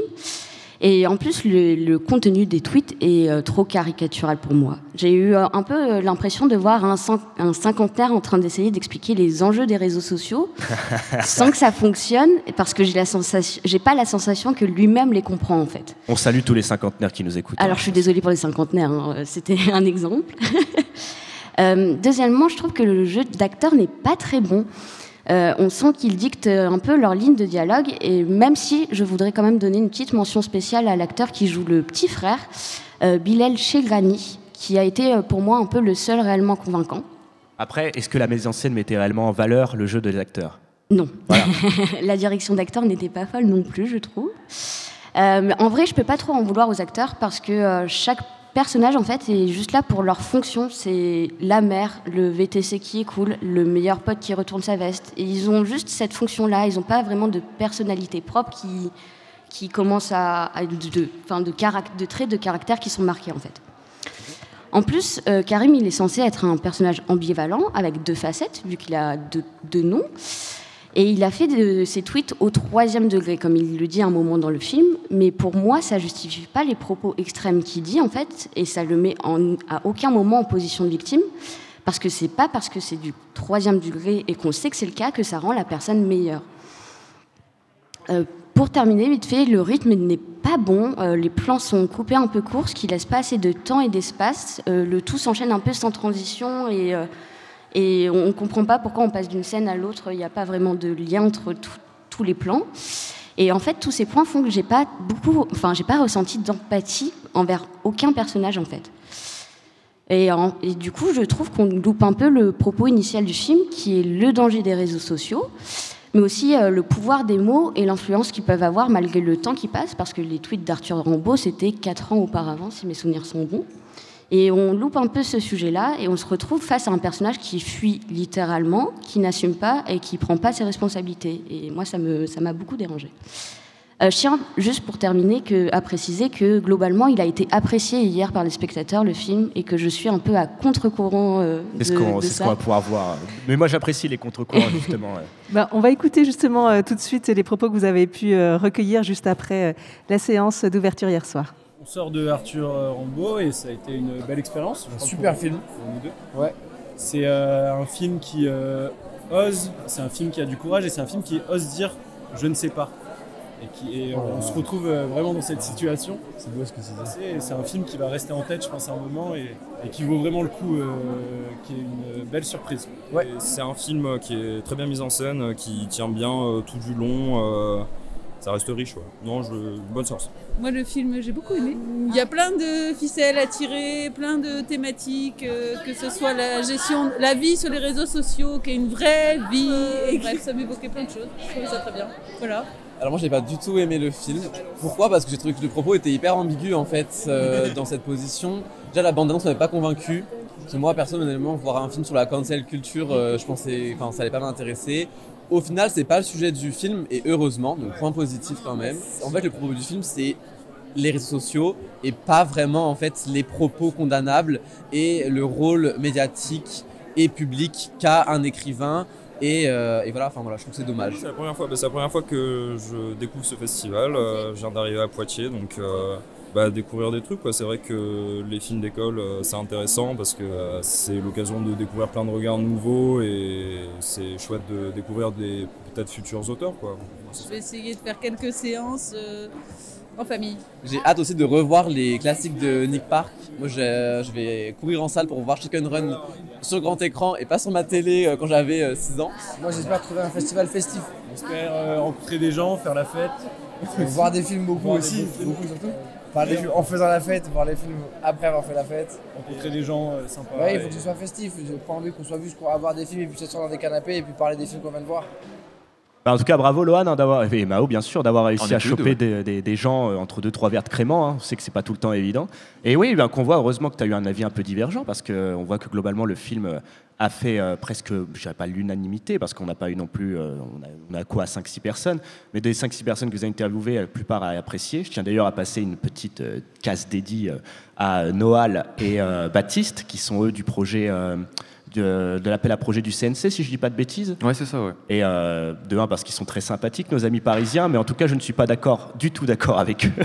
Et, euh, et puis, bah, je crois qu'on va pouvoir en discuter. Là, on, on va dériver un peu sur cette soirée d'ouverture. Euh, bon, Mao, tu as assez parlé, mais Lohan, Bah, déjà, la soirée d'ouverture, c'était tout. Hein. euh, C'est super bien passé, c'était vraiment cool. t'étais bien installé, c'est cool. J'étais bien installé, j'étais bien calé. Le plaisir. cocktail à la fin était super sympa. Mais bon, c'est vrai que par rapport au film, moi aussi j'ai quelques réserves. Et euh, t'étais très franche, Mao, c'était trop bien. Bah après, euh, je, je sais que quand j'aime pas, j'aime pas, mais euh, Oui, je, on le confirme. Je vais, je vais dans le truc, mais je sais que, bah, comme disait euh, Axel tout à l'heure, vraiment, il a été beaucoup apprécié et en plus la discussion derrière a amené, parce qu'il y a une discussion avec Laurent Canté et, euh, et Rabat aussi derrière, et euh, ça a amené beaucoup de, de, un peu de contexte à ce film pour le rendre un peu plus, un peu plus moral, je dirais. Il, a, il a quand même des qualités le film parce qu'il y a toute une partie du discours qui dit que on ne peut pas pardonner parce que Internet n'oublie rien. Donc justement cette partie du discours était très intéressante. Mais c'est dommage parce que c'est vraiment cette mise en scène qui vient du coup euh, casser, on va dire, le jeu des acteurs et même qui vient casser. Mais même au-delà de la notre- mise en scène, sincèrement, moi, il y a quelque chose qui me dérange un peu. J'ai eu du mal à, à mettre euh, des mots dessus, mais j'ai souvent tendance à dire très vulgairement que ça a un peu euh, touché l'une sans faire bouger l'autre. quoi. C'est-à-dire que euh, on pointe. bah, rien que dans votre micro-trottoir, on entend un terme qui s'appelle cancel culture. Ouais. Le film ne parle jamais, lui, de cancel culture. Non, J'ai l'impression que ça veut traiter un problème de fond tout en l'évitant.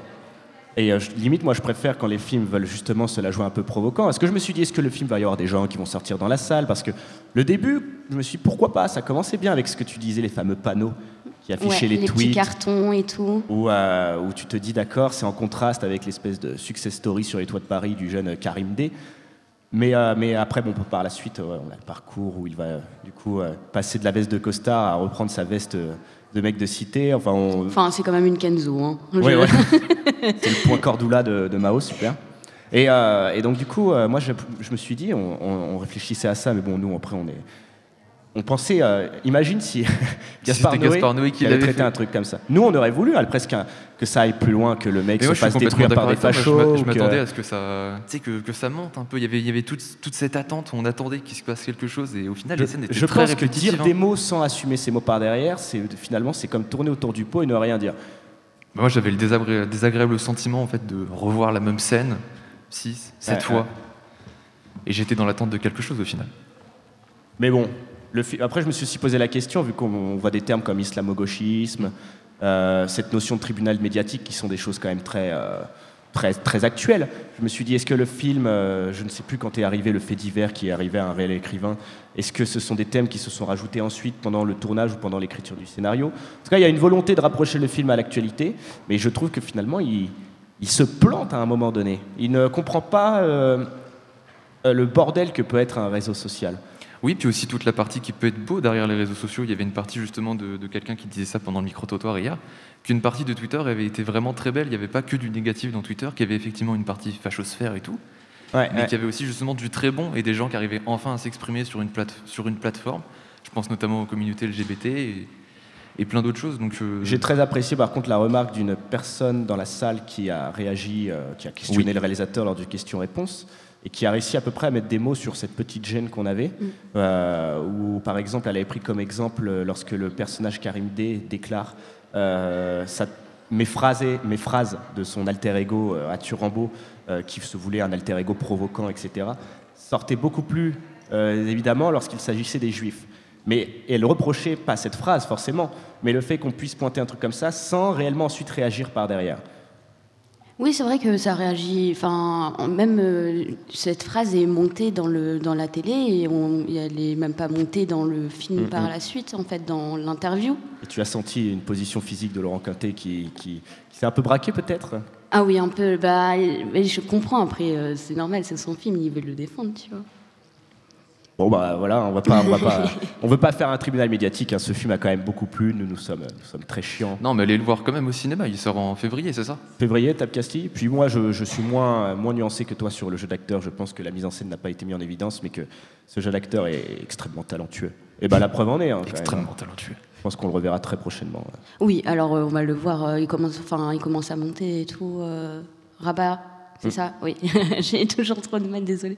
oui, on commence à le voir euh, dans plein de petites productions, enfin, même des grosses productions. On l'a vu dans Grave. euh, Enfin, on va le revoir forcément dans le paysage du cinéma français qui arrive. euh, c'était un cycle pour lui parce qu'il avait débuté avec Laurent Cantet. Ouais. Donc, euh, Avec Entre les murs, ouais, ouais. quand il était jeune. Donc là, il revient. euh, ouais, il l'a vu grandir un peu. Ça. Excellent quoi. Qu'est-ce qu'il y a, Anaïs? C'est une petite pause euh, musicale là? Ben oui, il va falloir euh, annoncer Eh ben, la écoutez, suite, euh, puisque après on, on va parler des enfants un petit J'ai peu. j'ai- besoin d'un ton un peu plus léger, vu qu'on va parler des enfants. Bah, on va s'écouter le thème de Wallace et Gromit, toujours hein, notre amour pour Nick Park, on l'oublie pas. Et puis, bah oui, Nick Park, c'est avant tout aussi quand même Wallace et Gromit au-delà de Chicken Run. Eh ben écoutez, à tout de suite.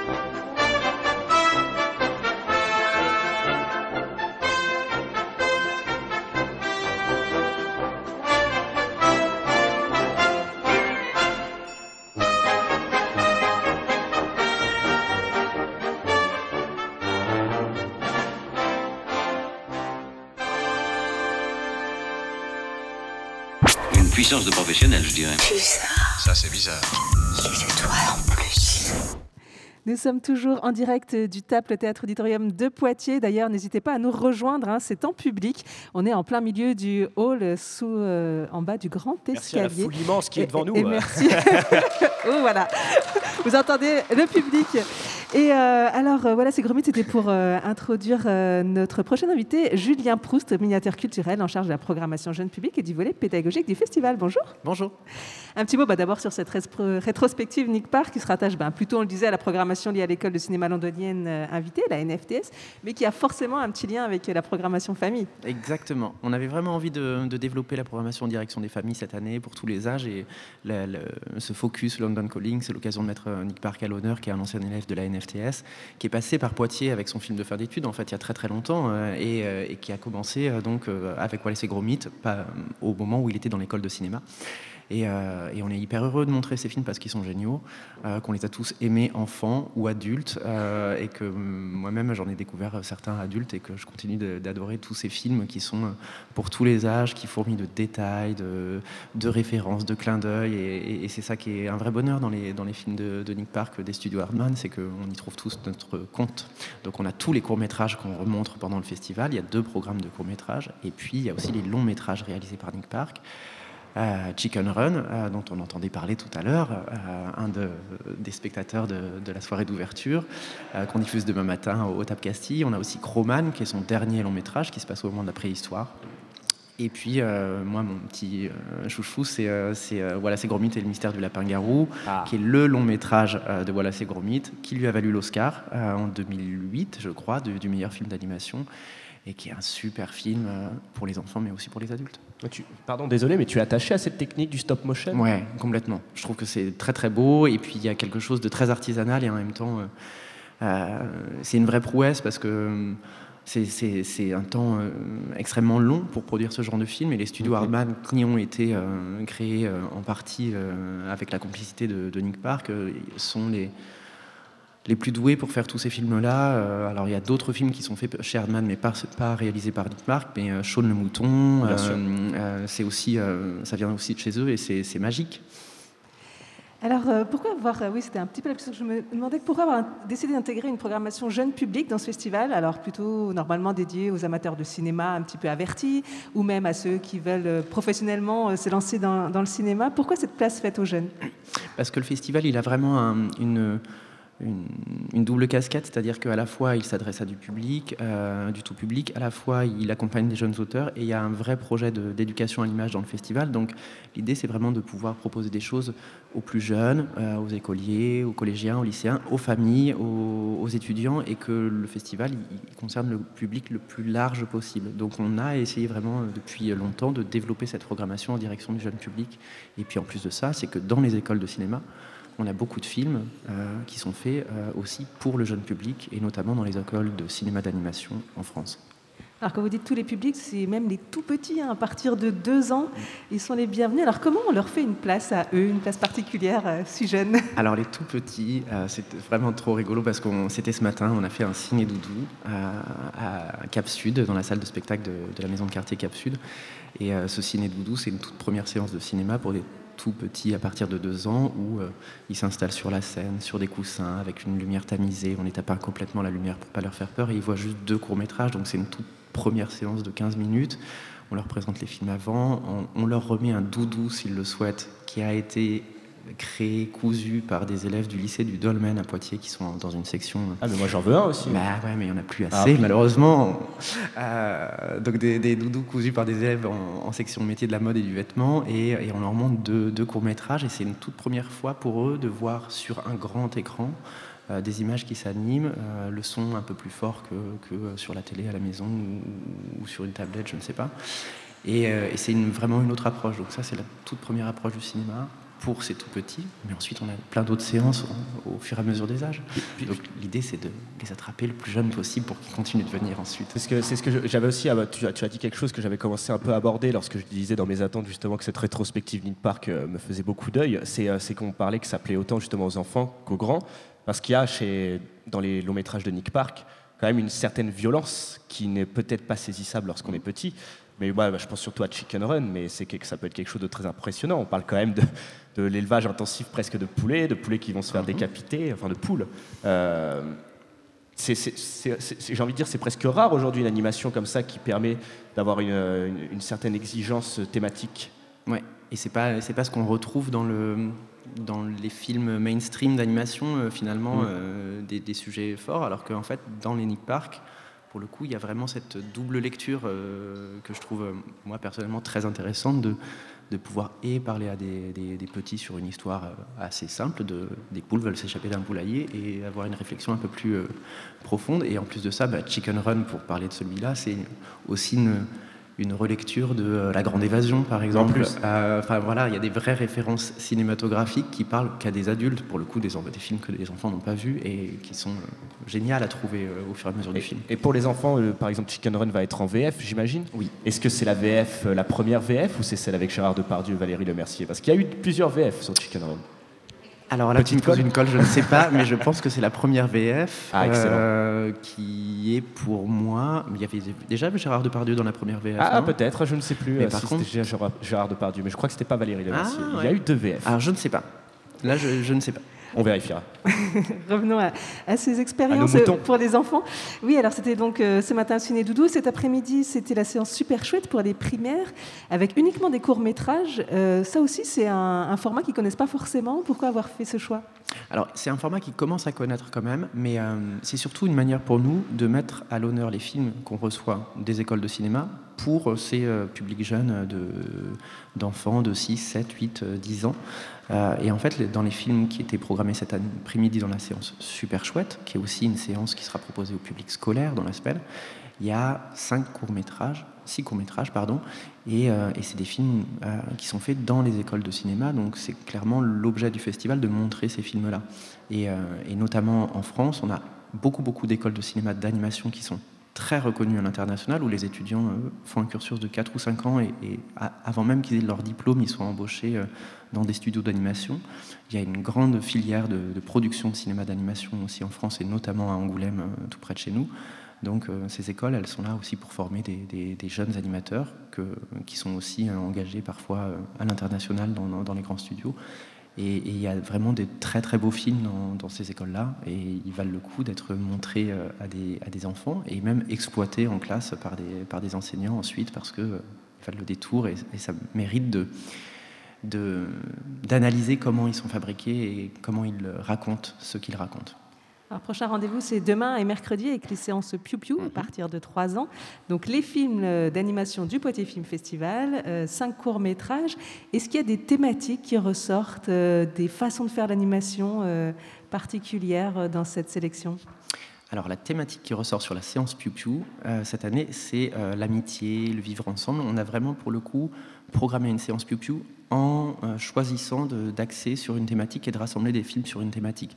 En fait, c'est une séance qu'on a programmée l'année dernière, mais qu'on n'a pas pu diffuser, donc on, on la remet cette année. Et en plus de ça, c'est une séance qui voyage, parce qu'elle part en tournée dans 25 cinémas dans la Nouvelle-Aquitaine. Donc là, au mois de novembre et décembre, il y a plein d'écoles, euh, plein de- d'enfants euh, de- d'écoles maternelles et primaires qui vont voir cette séance dans des cinémas de, de milieu rural, euh, dans les 10 des 12 départements de, de la Nouvelle-Aquitaine. Donc cette année, elle est thématique et elle est sur l'amitié. Elle s'appelle Piu Piu, main dans la main. Et c'est des histoires de d'amitié entre deux petites maisons qui font tout un voyage à travers les États-Unis, entre, euh, entre des personnages qui se bagarrent un même espace, entre euh, un castor qui a un grand projet de, construire un barrage immense dans la forêt qui se fait aider par euh, un cerf, un ours et, un écureuil. Enfin voilà, c'est des, histoires de collaboration, d'apprendre à, vivre avec les autres. C'est une chouette séance et, elle est proposée aussi au public là, demain au Top Castille à 16h. Oui, autour du festival, il y a, comme vous le disiez, des projections scolaires, il y a des projections dans les euh, cinémas de, de Nouvelle-Aquitaine. Vous mettez aussi à disposition des cahiers pédagogiques. En Mhm. fait, vous essayez vraiment que ce festival ait une mission d'éducation euh, à l'image. C'est ça. Et on travaille vraiment avec le rectorat euh, et, et l'inspection académique de la Vienne. On, on choisit les films ensemble dans les programmes scolaires qu'on compose pour, pour leur intérêt pédagogique, enfin pour leur intérêt, pour pas, pas pour ce qu'ils véhiculent forcément comme message, mais plutôt pour euh, leur, euh, leur intérêt à être exploité en classe, euh, analysé, regarder comment ils sont fabriqués, comment les réalisateurs ou les réalisatrices utilisent l'image et le son pour euh, créer quelque chose, créer une histoire, créer un, message. Et, donc voilà, il y a une vraie collaboration pour faire que bah, des écoliers, des collégiens, des lycéens puissent s'intéresser à ces courts-métrages parce que voilà, on sait quand on est ado, on peut avoir un peu la facilité d'aller vers des produits, enfin des produits, des films, des séries qui sont un peu plus standardisés. Euh, des produits. ouais, mais c'est aussi des produits culturels. Et, euh, et, là, on essaye de leur montrer des choses un peu plus variées. Donc, par exemple, pour l'animation, ça passe par euh, des techniques un peu différentes, parce que c'est vrai qu'il y a beaucoup de films de qualité en 3D, mais on peut aussi montrer du stop motion, du dessin, des choses voilà, de styles différents. Et puis, dans les programmes qui sont pour les collégiens et lycéens, on montre de la fiction, mais on montre aussi du documentaire, on montre aussi de l'animation, mais de l'animation pas pour enfants, parce qu'il y en a aussi beaucoup donc voilà, on essaye de les ouvrir sur d'autres cinématographies, d'autres pays, euh, d'autres genres. Merci beaucoup euh, Julien Fausse d'être passé euh, sur ce plateau. il y a même des formations pour les enseignants, hein, donc plein de choses autour de l'éducation à l'image pendant ce festival. Merci beaucoup. Merci. Axel, je te passe la parole puisque nous accueillons eh ben, les talents de demain maintenant. Oui, les talents de demain. Bah, déjà autour de la table, on a Mathilde Fichet. Bonjour. Bonjour. Et euh, donc Mathilde Fichet, si tu es là, c'est parce qu'on va parler euh, de la séance Ciné Easy, euh, qui est lundi soir à partir de 18h, avec bien sûr une rencontre. Ça se passe au TAP Castille. Et donc l'ESI, bon, bah, voilà, c'est l'école européenne supérieure de l'image. Il y a un site à Poitiers, bien évidemment. Et il y a aussi un site à Angoulême. On le dira jamais assez, Angoulême est quand même un pôle majeur de l'audiovisuel en France. Hein. Bah, je pense que pas mal d'ailleurs des courts-métrages d'animation sortent des, des étudiants angoumois.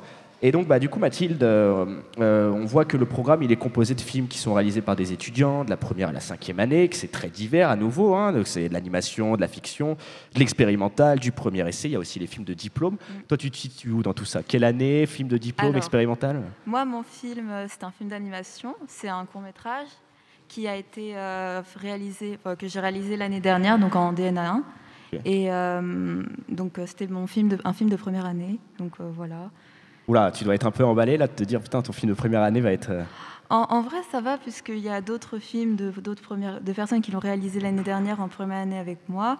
Mais c'était vraiment, j'étais vraiment très contente de, le, de pouvoir le présenter donc dans un cinéma devant un public. Ça m'a vraiment fait vraiment plaisir. Eh ben, écoute, donne envie à nos auditeurs qui, qui, se disent Ah putain, je vais aller voir ça. De quoi parle ton petit court métrage Alors, mon court métrage, c'est un court métrage qui passe, qui, qui court, qui parle de euh, qui parle ben, en fait d'un lieu qui était cher à mon cœur, qui a été vendu. C'est un lieu de donc c'est le la ferme de famille de ma, enfin la, maison de campagne de mes grands-parents. Et donc euh, j'ai fait un peu une, petite réminiscence de, ce lieu à travers euh, à travers ce film. D'accord. Mais évidemment il n'y a pas que mon film, hein, il y a tous les autres films qui sont aussi très bien. Donc, bien sûr. Je pense qu'il faut vraiment que les personnes y aillent parce que j'ai pu voir donc tous les films et vraiment je trouve que ça vaut le coup tous sont assez vraiment chouettes. Tu as, tu as des petits coups de cœur dans cette petite. On veut pas que tu te fasses des ennemis, mais euh, ah, c'est non, moment.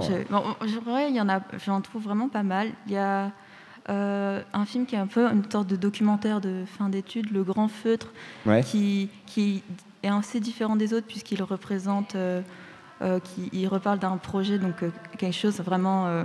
Bah, c'est une production plastique, donc c'est un documentaire sur une production plastique, donc je l'ai trouvé assez chouette. Euh, bah, après, enfin, ils sont tous assez chouettes. J'ai pas vraiment d'objectivité. Euh, j'ai beaucoup aimé Accalmie ou euh, Friction. Enfin, c'est cette fois, c'est des courts métrages d'animation. Friction, c'est un court métrage d'animation. Et Accalmie, c'était une, c'est bah, du coup un film. Et, je ne saurais pas comment l'expliquer, mais c'est un film assez esthétique. D'accord. Plus, plus, plus, plastique. Plus plastique. Parce que finalement, c'est étonnant, allez-y, c'est presque la fiction qui devient minoritaire finalement. Eh bien, oui, après, il y a une sélection, et je pense que dans cette sélection, c'est une très belle sélection, qui a, euh, ils, se sont, euh, ils se sont tournés à essayer de montrer une certaine diversité, parce qu'il y a vraiment de tout. Il y a du documentaire, comme on a dit, il y a de la fiction, il y a aussi de l'animation, de l'animation... Euh, de l'animation stop motion, il y a de l'animation 3D même. Euh, et, du coup, c'est assez, euh, je, trouvais que c'était une assez belle sélection qui montrait la diversité que l'on trouvait à Alési, parce qu'on ne fait pas qu'une seule chose, on ne fait pas que de la fiction. Et de plus en plus, il y a des personnes bah, justement qui se tournent vers l'Alési pour faire de l'animation. Et, euh, et justement, euh, c'est aussi euh, l'une des raisons pour lesquelles certaines euh, vont vers l'ESI, c'est pour tester de l'animation, même si ce n'est pas que ça, parce que l'ESI, encore, c'est plein de choses. Il y a même vraiment un pôle plastique qui est très important. Du coup, on voit ça dans le grand feutre, on voit un peu les locaux euh, parce que c'était vraiment une très grande pièce qu'ils ont réalisée. Enfin, Toi, tu es dans de la prise de vue réelle sur ton court métrage non, euh, moi c'est une technique d'animation en rotoscopie, en plus grande partie, très inspirée, je ne sais pas si vous voyez, un peu de, dans les couleurs et dans le graphisme de La jeune fille sans main de Sébastien Laudenbach. Et euh, donc c'est de la rotoscopie, donc c'est-à-dire du dessin sur une vidéo. Donc on retrouve, euh, on va dire, euh, une ressemblance au réel, quelque chose qui se raccroche à, ben, du coup, à des films tirés de l'enfance. Et, euh, et donc voilà. Et il y a aussi également de l'animation euh, 2D euh, assez traditionnelle. et, et sur un cours euh, qui dure euh, combien de temps pour le tien, par exemple? Alors, donc, hum, il est issu d'une session d'un workshop qui a duré euh, deux jours et demi. Ah, D'accord. Donc un temps très court, ce qui m'a donné, on va dire, l'obligation de travailler sur une économie de moyens.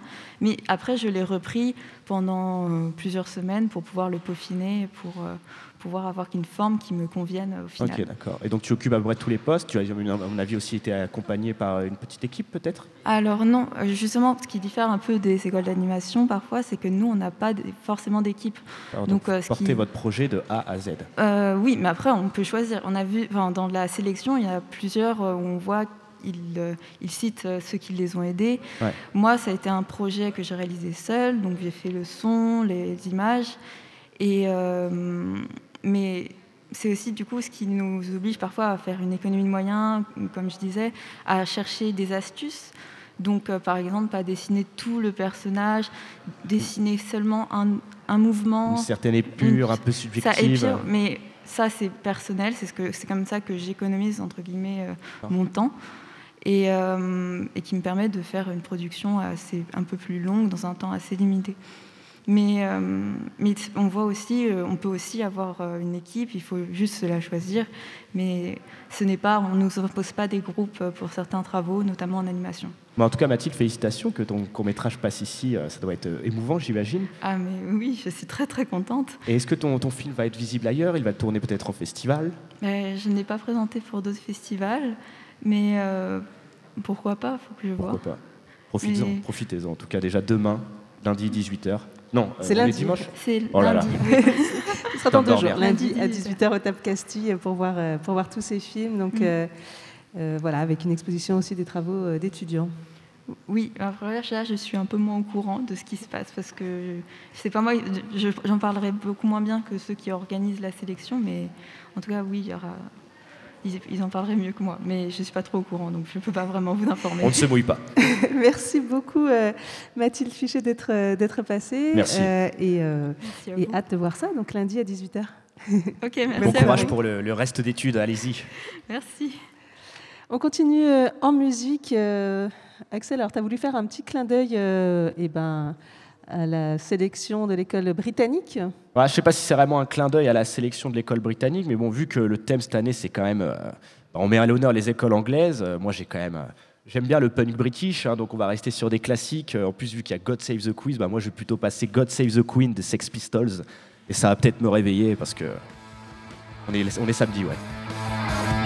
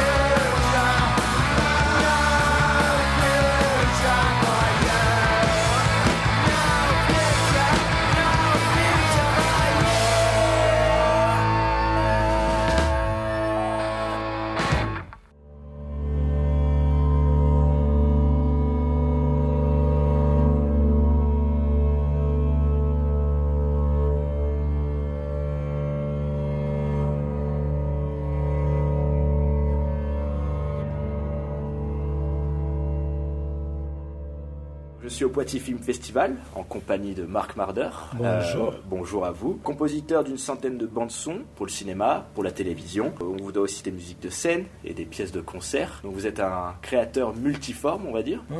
Et avec vous, on va, on va parler un peu de musique et de cinéma. Vous, quels sont vos héros en matière de compositeur musical? Quelles sont vos références? Mozart et Stravinsky et Bach. Euh, et ben, oui, Bernard, dans la musique de film, oui, Bernard Herrmann, c'était le, le plus grand. Est-ce que vous pensez que la musique est réellement indispensable au cinéma?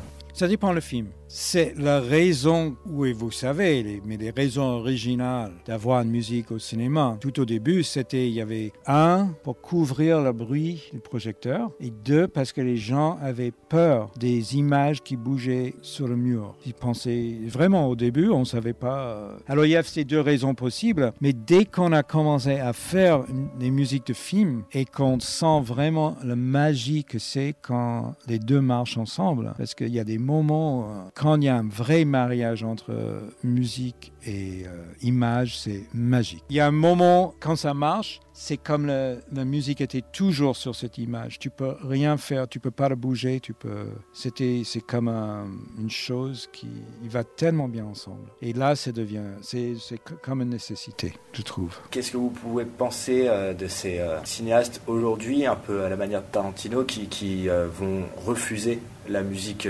originale, euh, qui vont du coup prendre des bandes son déjà préexistantes Qu'est-ce que vous pouvez penser justement de cette utilisation, de euh, ce rejet de musique originale? Je suis vraiment contre euh, l'usage de musique existante sur les films. Oui, complètement contre. Parce que ces musiques n'étaient pas faites pour... Ah mais oui, si c'est une musique de circonstance, il y a une danse, il y a une musique euh, de boîte de nuit qui existe, ou une musique, euh, etc. Mais je suis vraiment contre. Il y a très très peu qui marchent euh, sur le principe qu'on n'a pas demandé à Mozart si je pouvais utiliser sa musique dans une musique de film. Et c'est une telle facilité. Parce que de, de mon point de vue, c'est tellement facile parce que tu mets du Bach ou Beethoven ou Mozart ou de Beatles ou n'importe quelle grande musique sur une image et ça marche. Il y a aucune... euh, mais ça domine l'image, voilà. Et deuxièmement, quand je suis au cinéma, je regarde un film et je suis dans le film parce qu'on ne pense pas à la musique, euh, ce qu'on a vraiment pris dans l'image, dans, le- film, dans l'histoire. Mais dès que j'entends une musique que je connais, je suis plus dans le film. Dans dans n'importe quel film de Kubrick euh, ou euh, Scorsese ou Tarantino, je suis plus dans le film, je suis dans la musique. Je dis ah, et on est, même pas dans le film, on est dans la première fois qu'on a écouté cette musique. On est dans nos souvenirs euh, de base de, notre vie. Ah, la première fois j'ai écouté le septième de Beethoven, c'était quand j'avais 8 ans. On n'est plus du tout dans le film. Je trouve que c'est. Je suis complètement contre, sauf euh, qu'il y a des exceptions. Il y a Pasolini. euh, Pasolini, c'est un de, une de vos grandes influences ou pas? Pasolini, ah, euh, dans le, fi- ah oui, j'adore. Et les Mille et une nuits, l'usage du Mozart dans le Mille et une nuits, c'est magnifique, je trouve. Mais, mais euh, c'est l'exception. Ça dénature le sens. euh, Une image. C'est même une mauvaise musique, une mauvaise musique de film, c'est mieux qu'une une musique collée, collée sur, scotchée sur une image. Ça me rappelle une réflexion qu'un de mes proches me faisait lorsqu'on parlait de musique et de cinéma. Il me disait qu'on pouvait tourner une séquence la plus pourrie qui existe. Si la musique est géniale, ça peut rattraper le tout. À l'inverse, voir une, une séquence magnifique, euh, si le son et la musique euh, par-dessus Mm. sont complètement nuls, ça va complètement dénaturer l'image. Complètement, oui. Mais Bernard Herrmann a dit, il vivait à Londres à la fin de sa vie et il a été appelé par Hollywood pour faire une musique. Il les a écrit un télégramme. Le compositeur de musique de film, c'est comme un, un croque-mort. Il peut maquiller le cadavre, mais il ne peut pas le faire revivre. Il ne peut pas le ressusciter. Oui.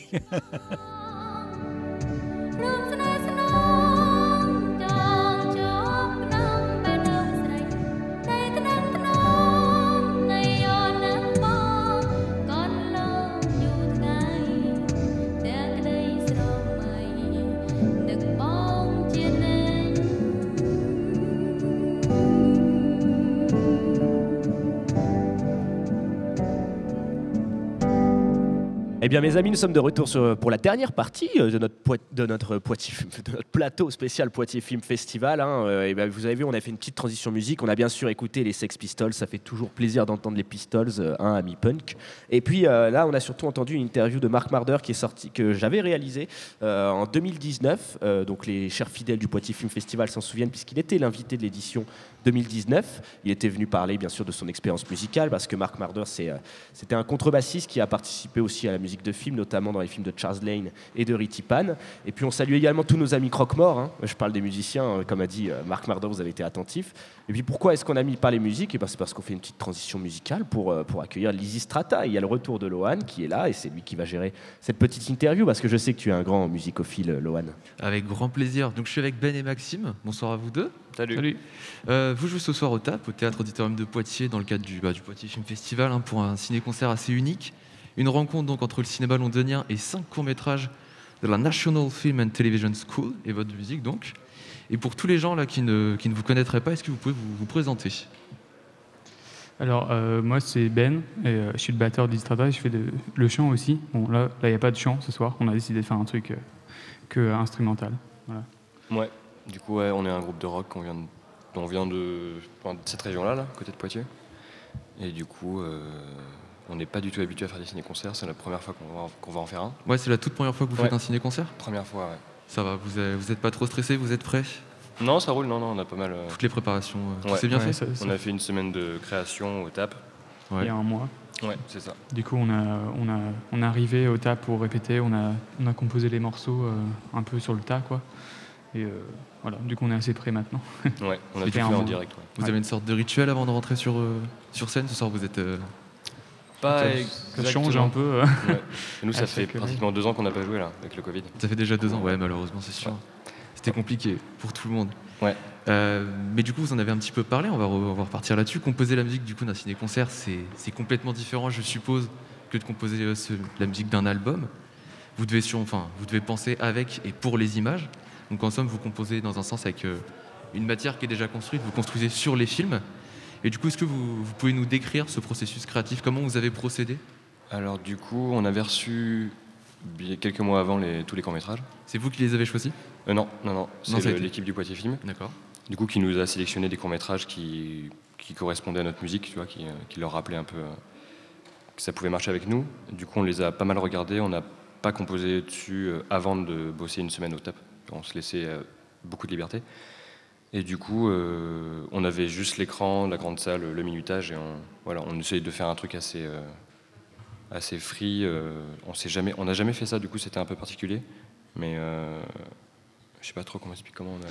Bah, on, avait aussi, quand on est arrivé pour répéter au TAP, on avait, on avait le minutage et tout, donc on, a- on s'est pas mal basé dessus, et puis on a essayé de, enfin, surtout juste récréer l'ambiance générale, l'émotion générale de chaque plan, chaque scène.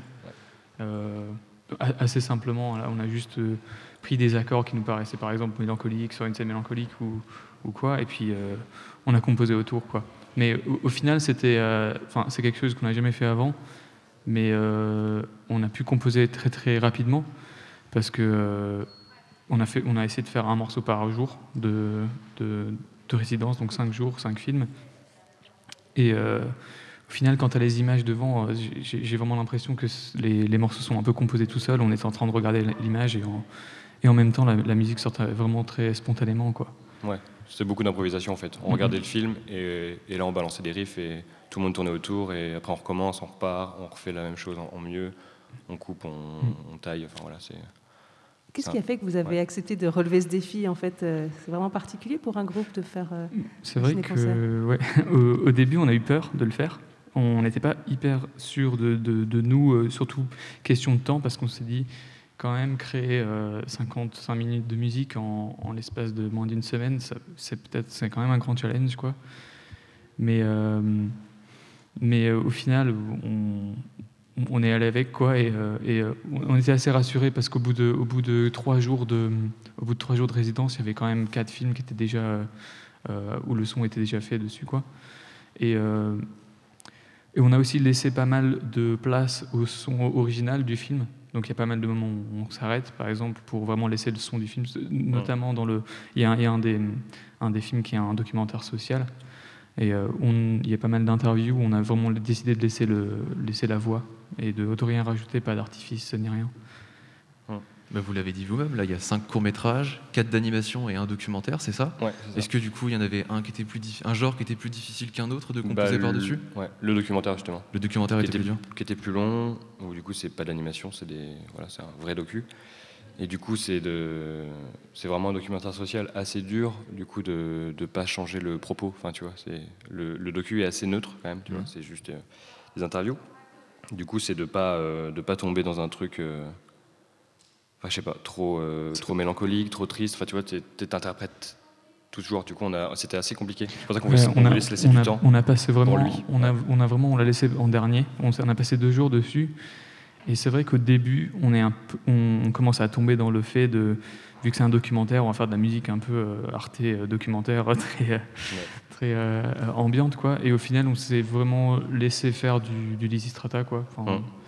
Et euh, il y a un gros contraste entre l'image et la musique, mais du coup, il y a- il se passe un truc, euh, euh, enfin quelque chose qu'on trouve marche vachement bien, quoi, au final.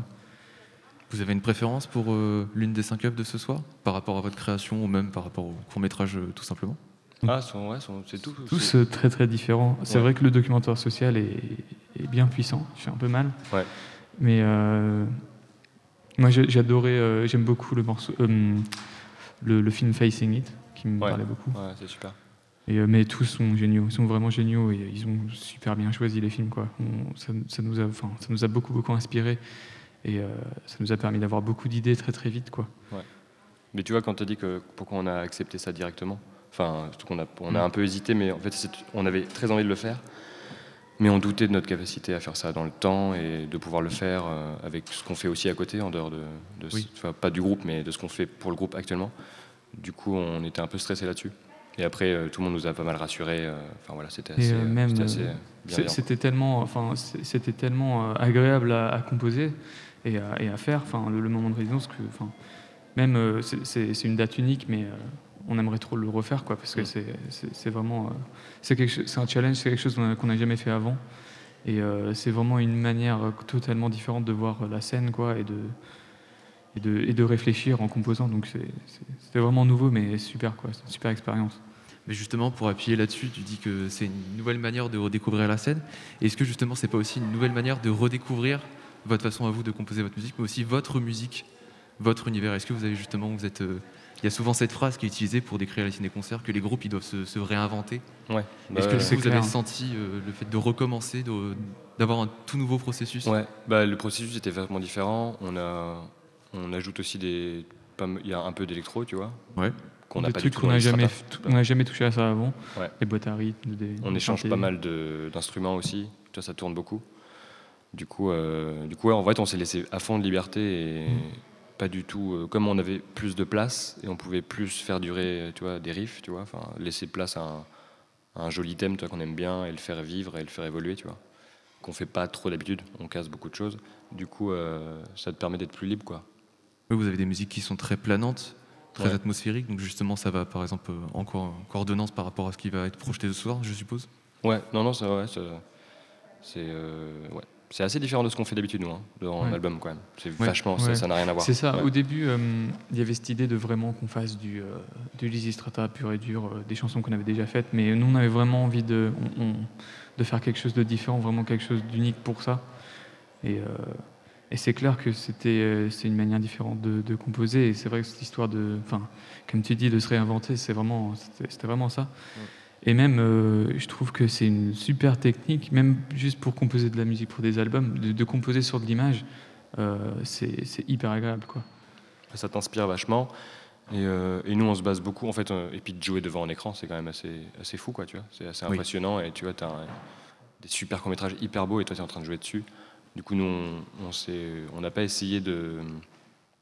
Enfin, on joue vachement par rapport au par rapport à ce qui se passe à l'écran, à, tu vois, à l'écran, quoi, tu vois. Du coup, on se laisse vivre le, on laisse vivre le truc et on essaye d'être, euh, d'être pile sur les, certaines actions. Tu vois, Oui, c'est c'est- assez, c'est c'est un assez peu, quoi. sur et avec les images. Ouais, c'est ça. voilà. C'est un peu comme suivre, euh, enfin très simplement, mais un peu comme suivre un chef d'orchestre, quoi. J'ai l'impression. Ouais, Parce qu'on c'est ça. vraiment, on, Ouais.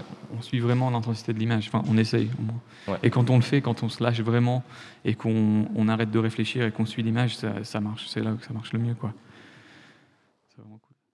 Vous avez d'autres questions? Alors non, non, non, ça ira, mais, euh, mais parce Mhm. que euh, je pense que beaucoup de choses ont déjà été dites. euh, mais en tout cas, je suis très amateur de l'exercice du ciné-concert et je suis très heureux que vous ayez pu euh, vous mettre dessus parce que bah, vous l'avez dit, hein, c'est quelque chose de très particulier. Et, euh, mais euh, je, je vais teaser Contrebande. Il y aura un jour une émission spéciale musique et cinéma avec justement, on parlera de cette démarche particulière qui est le ciné-concert.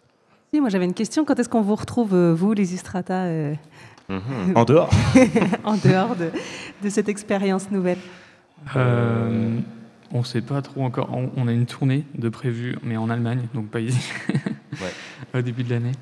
Espérons Et, que ça se euh. Ex- Exactement. Et Ça fait, fait- euh, Elle a été décalée, les surdécalée. doigts. Ouais. Du coup, euh, non, on est en train de composer là actuellement. Oui, c'est ça, j'allais dire. Ouais. Du coup, vous vous concentrez sur la compo. euh, C'est ça, ouais. Et, euh, enfin, même si le, le, le Covid c'était bien embêtant pour tout le monde, ça nous a quand même permis de prendre pas mal de recul sur ce qu'on faisait en termes de, enfin, de musique, quoi. Et euh, c'est la, première fois qu'on prend autant de temps pour vraiment réfléchir, composer. Là, ça fait, ça fait deux ans qu'on compose, quoi. Est-ce que vous étiez déjà amateur de cinéma à la base? Ouais, pas mal, ouais. Quand même. Ouais, ouais. Bah, avait- En fait, ouais. C'est ça qui nous a surtout motivés, c'est en voyant la qualité des courts-métrages et euh, la qualité des films, quoi. Ouais, bien sûr. En fait, on voulait pas forcément passer à côté. Mais euh, ouais. C'est ce qu'on a expliqué, le stress, euh, le temps qui, qui manquait un peu. Ouais. La contrainte. C'est ça, exactement. On avait très envie de le faire et du coup, on l'a fait. Du coup, on est hyper content. Bah, Je pense que le public sera content aussi. hein. Rendez-vous ce soir, c'est 20h30. hein. Ouais, c'est ça. ça. Ouais. Bon, plus que quelques, quelques heures pour se préparer. c'est ça. Merci euh, beaucoup à tous les deux d'être venus sur ce plateau. Euh, Merci. Merci à euh, vous. Merci beaucoup. À toi, Bon courage pour ce soir, les gars. Johan, pour cette interview. Cette émission touche à sa fin. J'espère que vous avez passé un aussi bon moment que nous. Merci à tous nos invités qui ont pris le temps malgré leur planning chargé pendant le festival. Merci à toi, Axel. Bah, merci à toi, Anaïs. C'est vrai que c'était un bon moment. hein. C'était plutôt sympathique. Vraiment. Et merci aux chroniqueurs de Contrebande. Vous les retrouvez dans 15 jours à Ouais. 16h pour parler d'Orange Mécanique. Merci euh, Lohan, sur merci Pulsar. Mao. Ça m'a fait plaisir de vous retrouver. Puis Merci. Orange Mécanique dans pas longtemps alors. Orange Mécanique, on a hâte. On va faire un petit bilan. Un grand merci euh, surtout au TAP pour l'accueil et à toute l'équipe d'organisation du Poitiers Film Festival pour cette grande place offerte à la radio tout au long de la semaine. Hein, N'hésitez pas à- à vous renseigner euh, sur le site euh, du TAP. Le podcast, quant à nous, sera très vite en ligne sur radio-pulsar.org.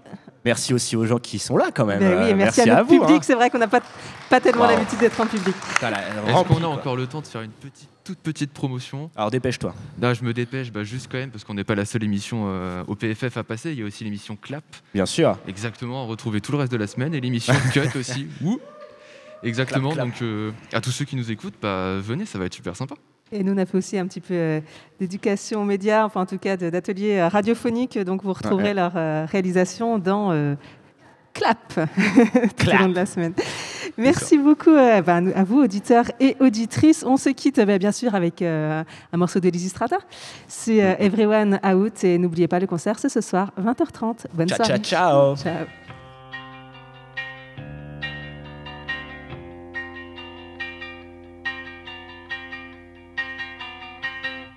What is all of this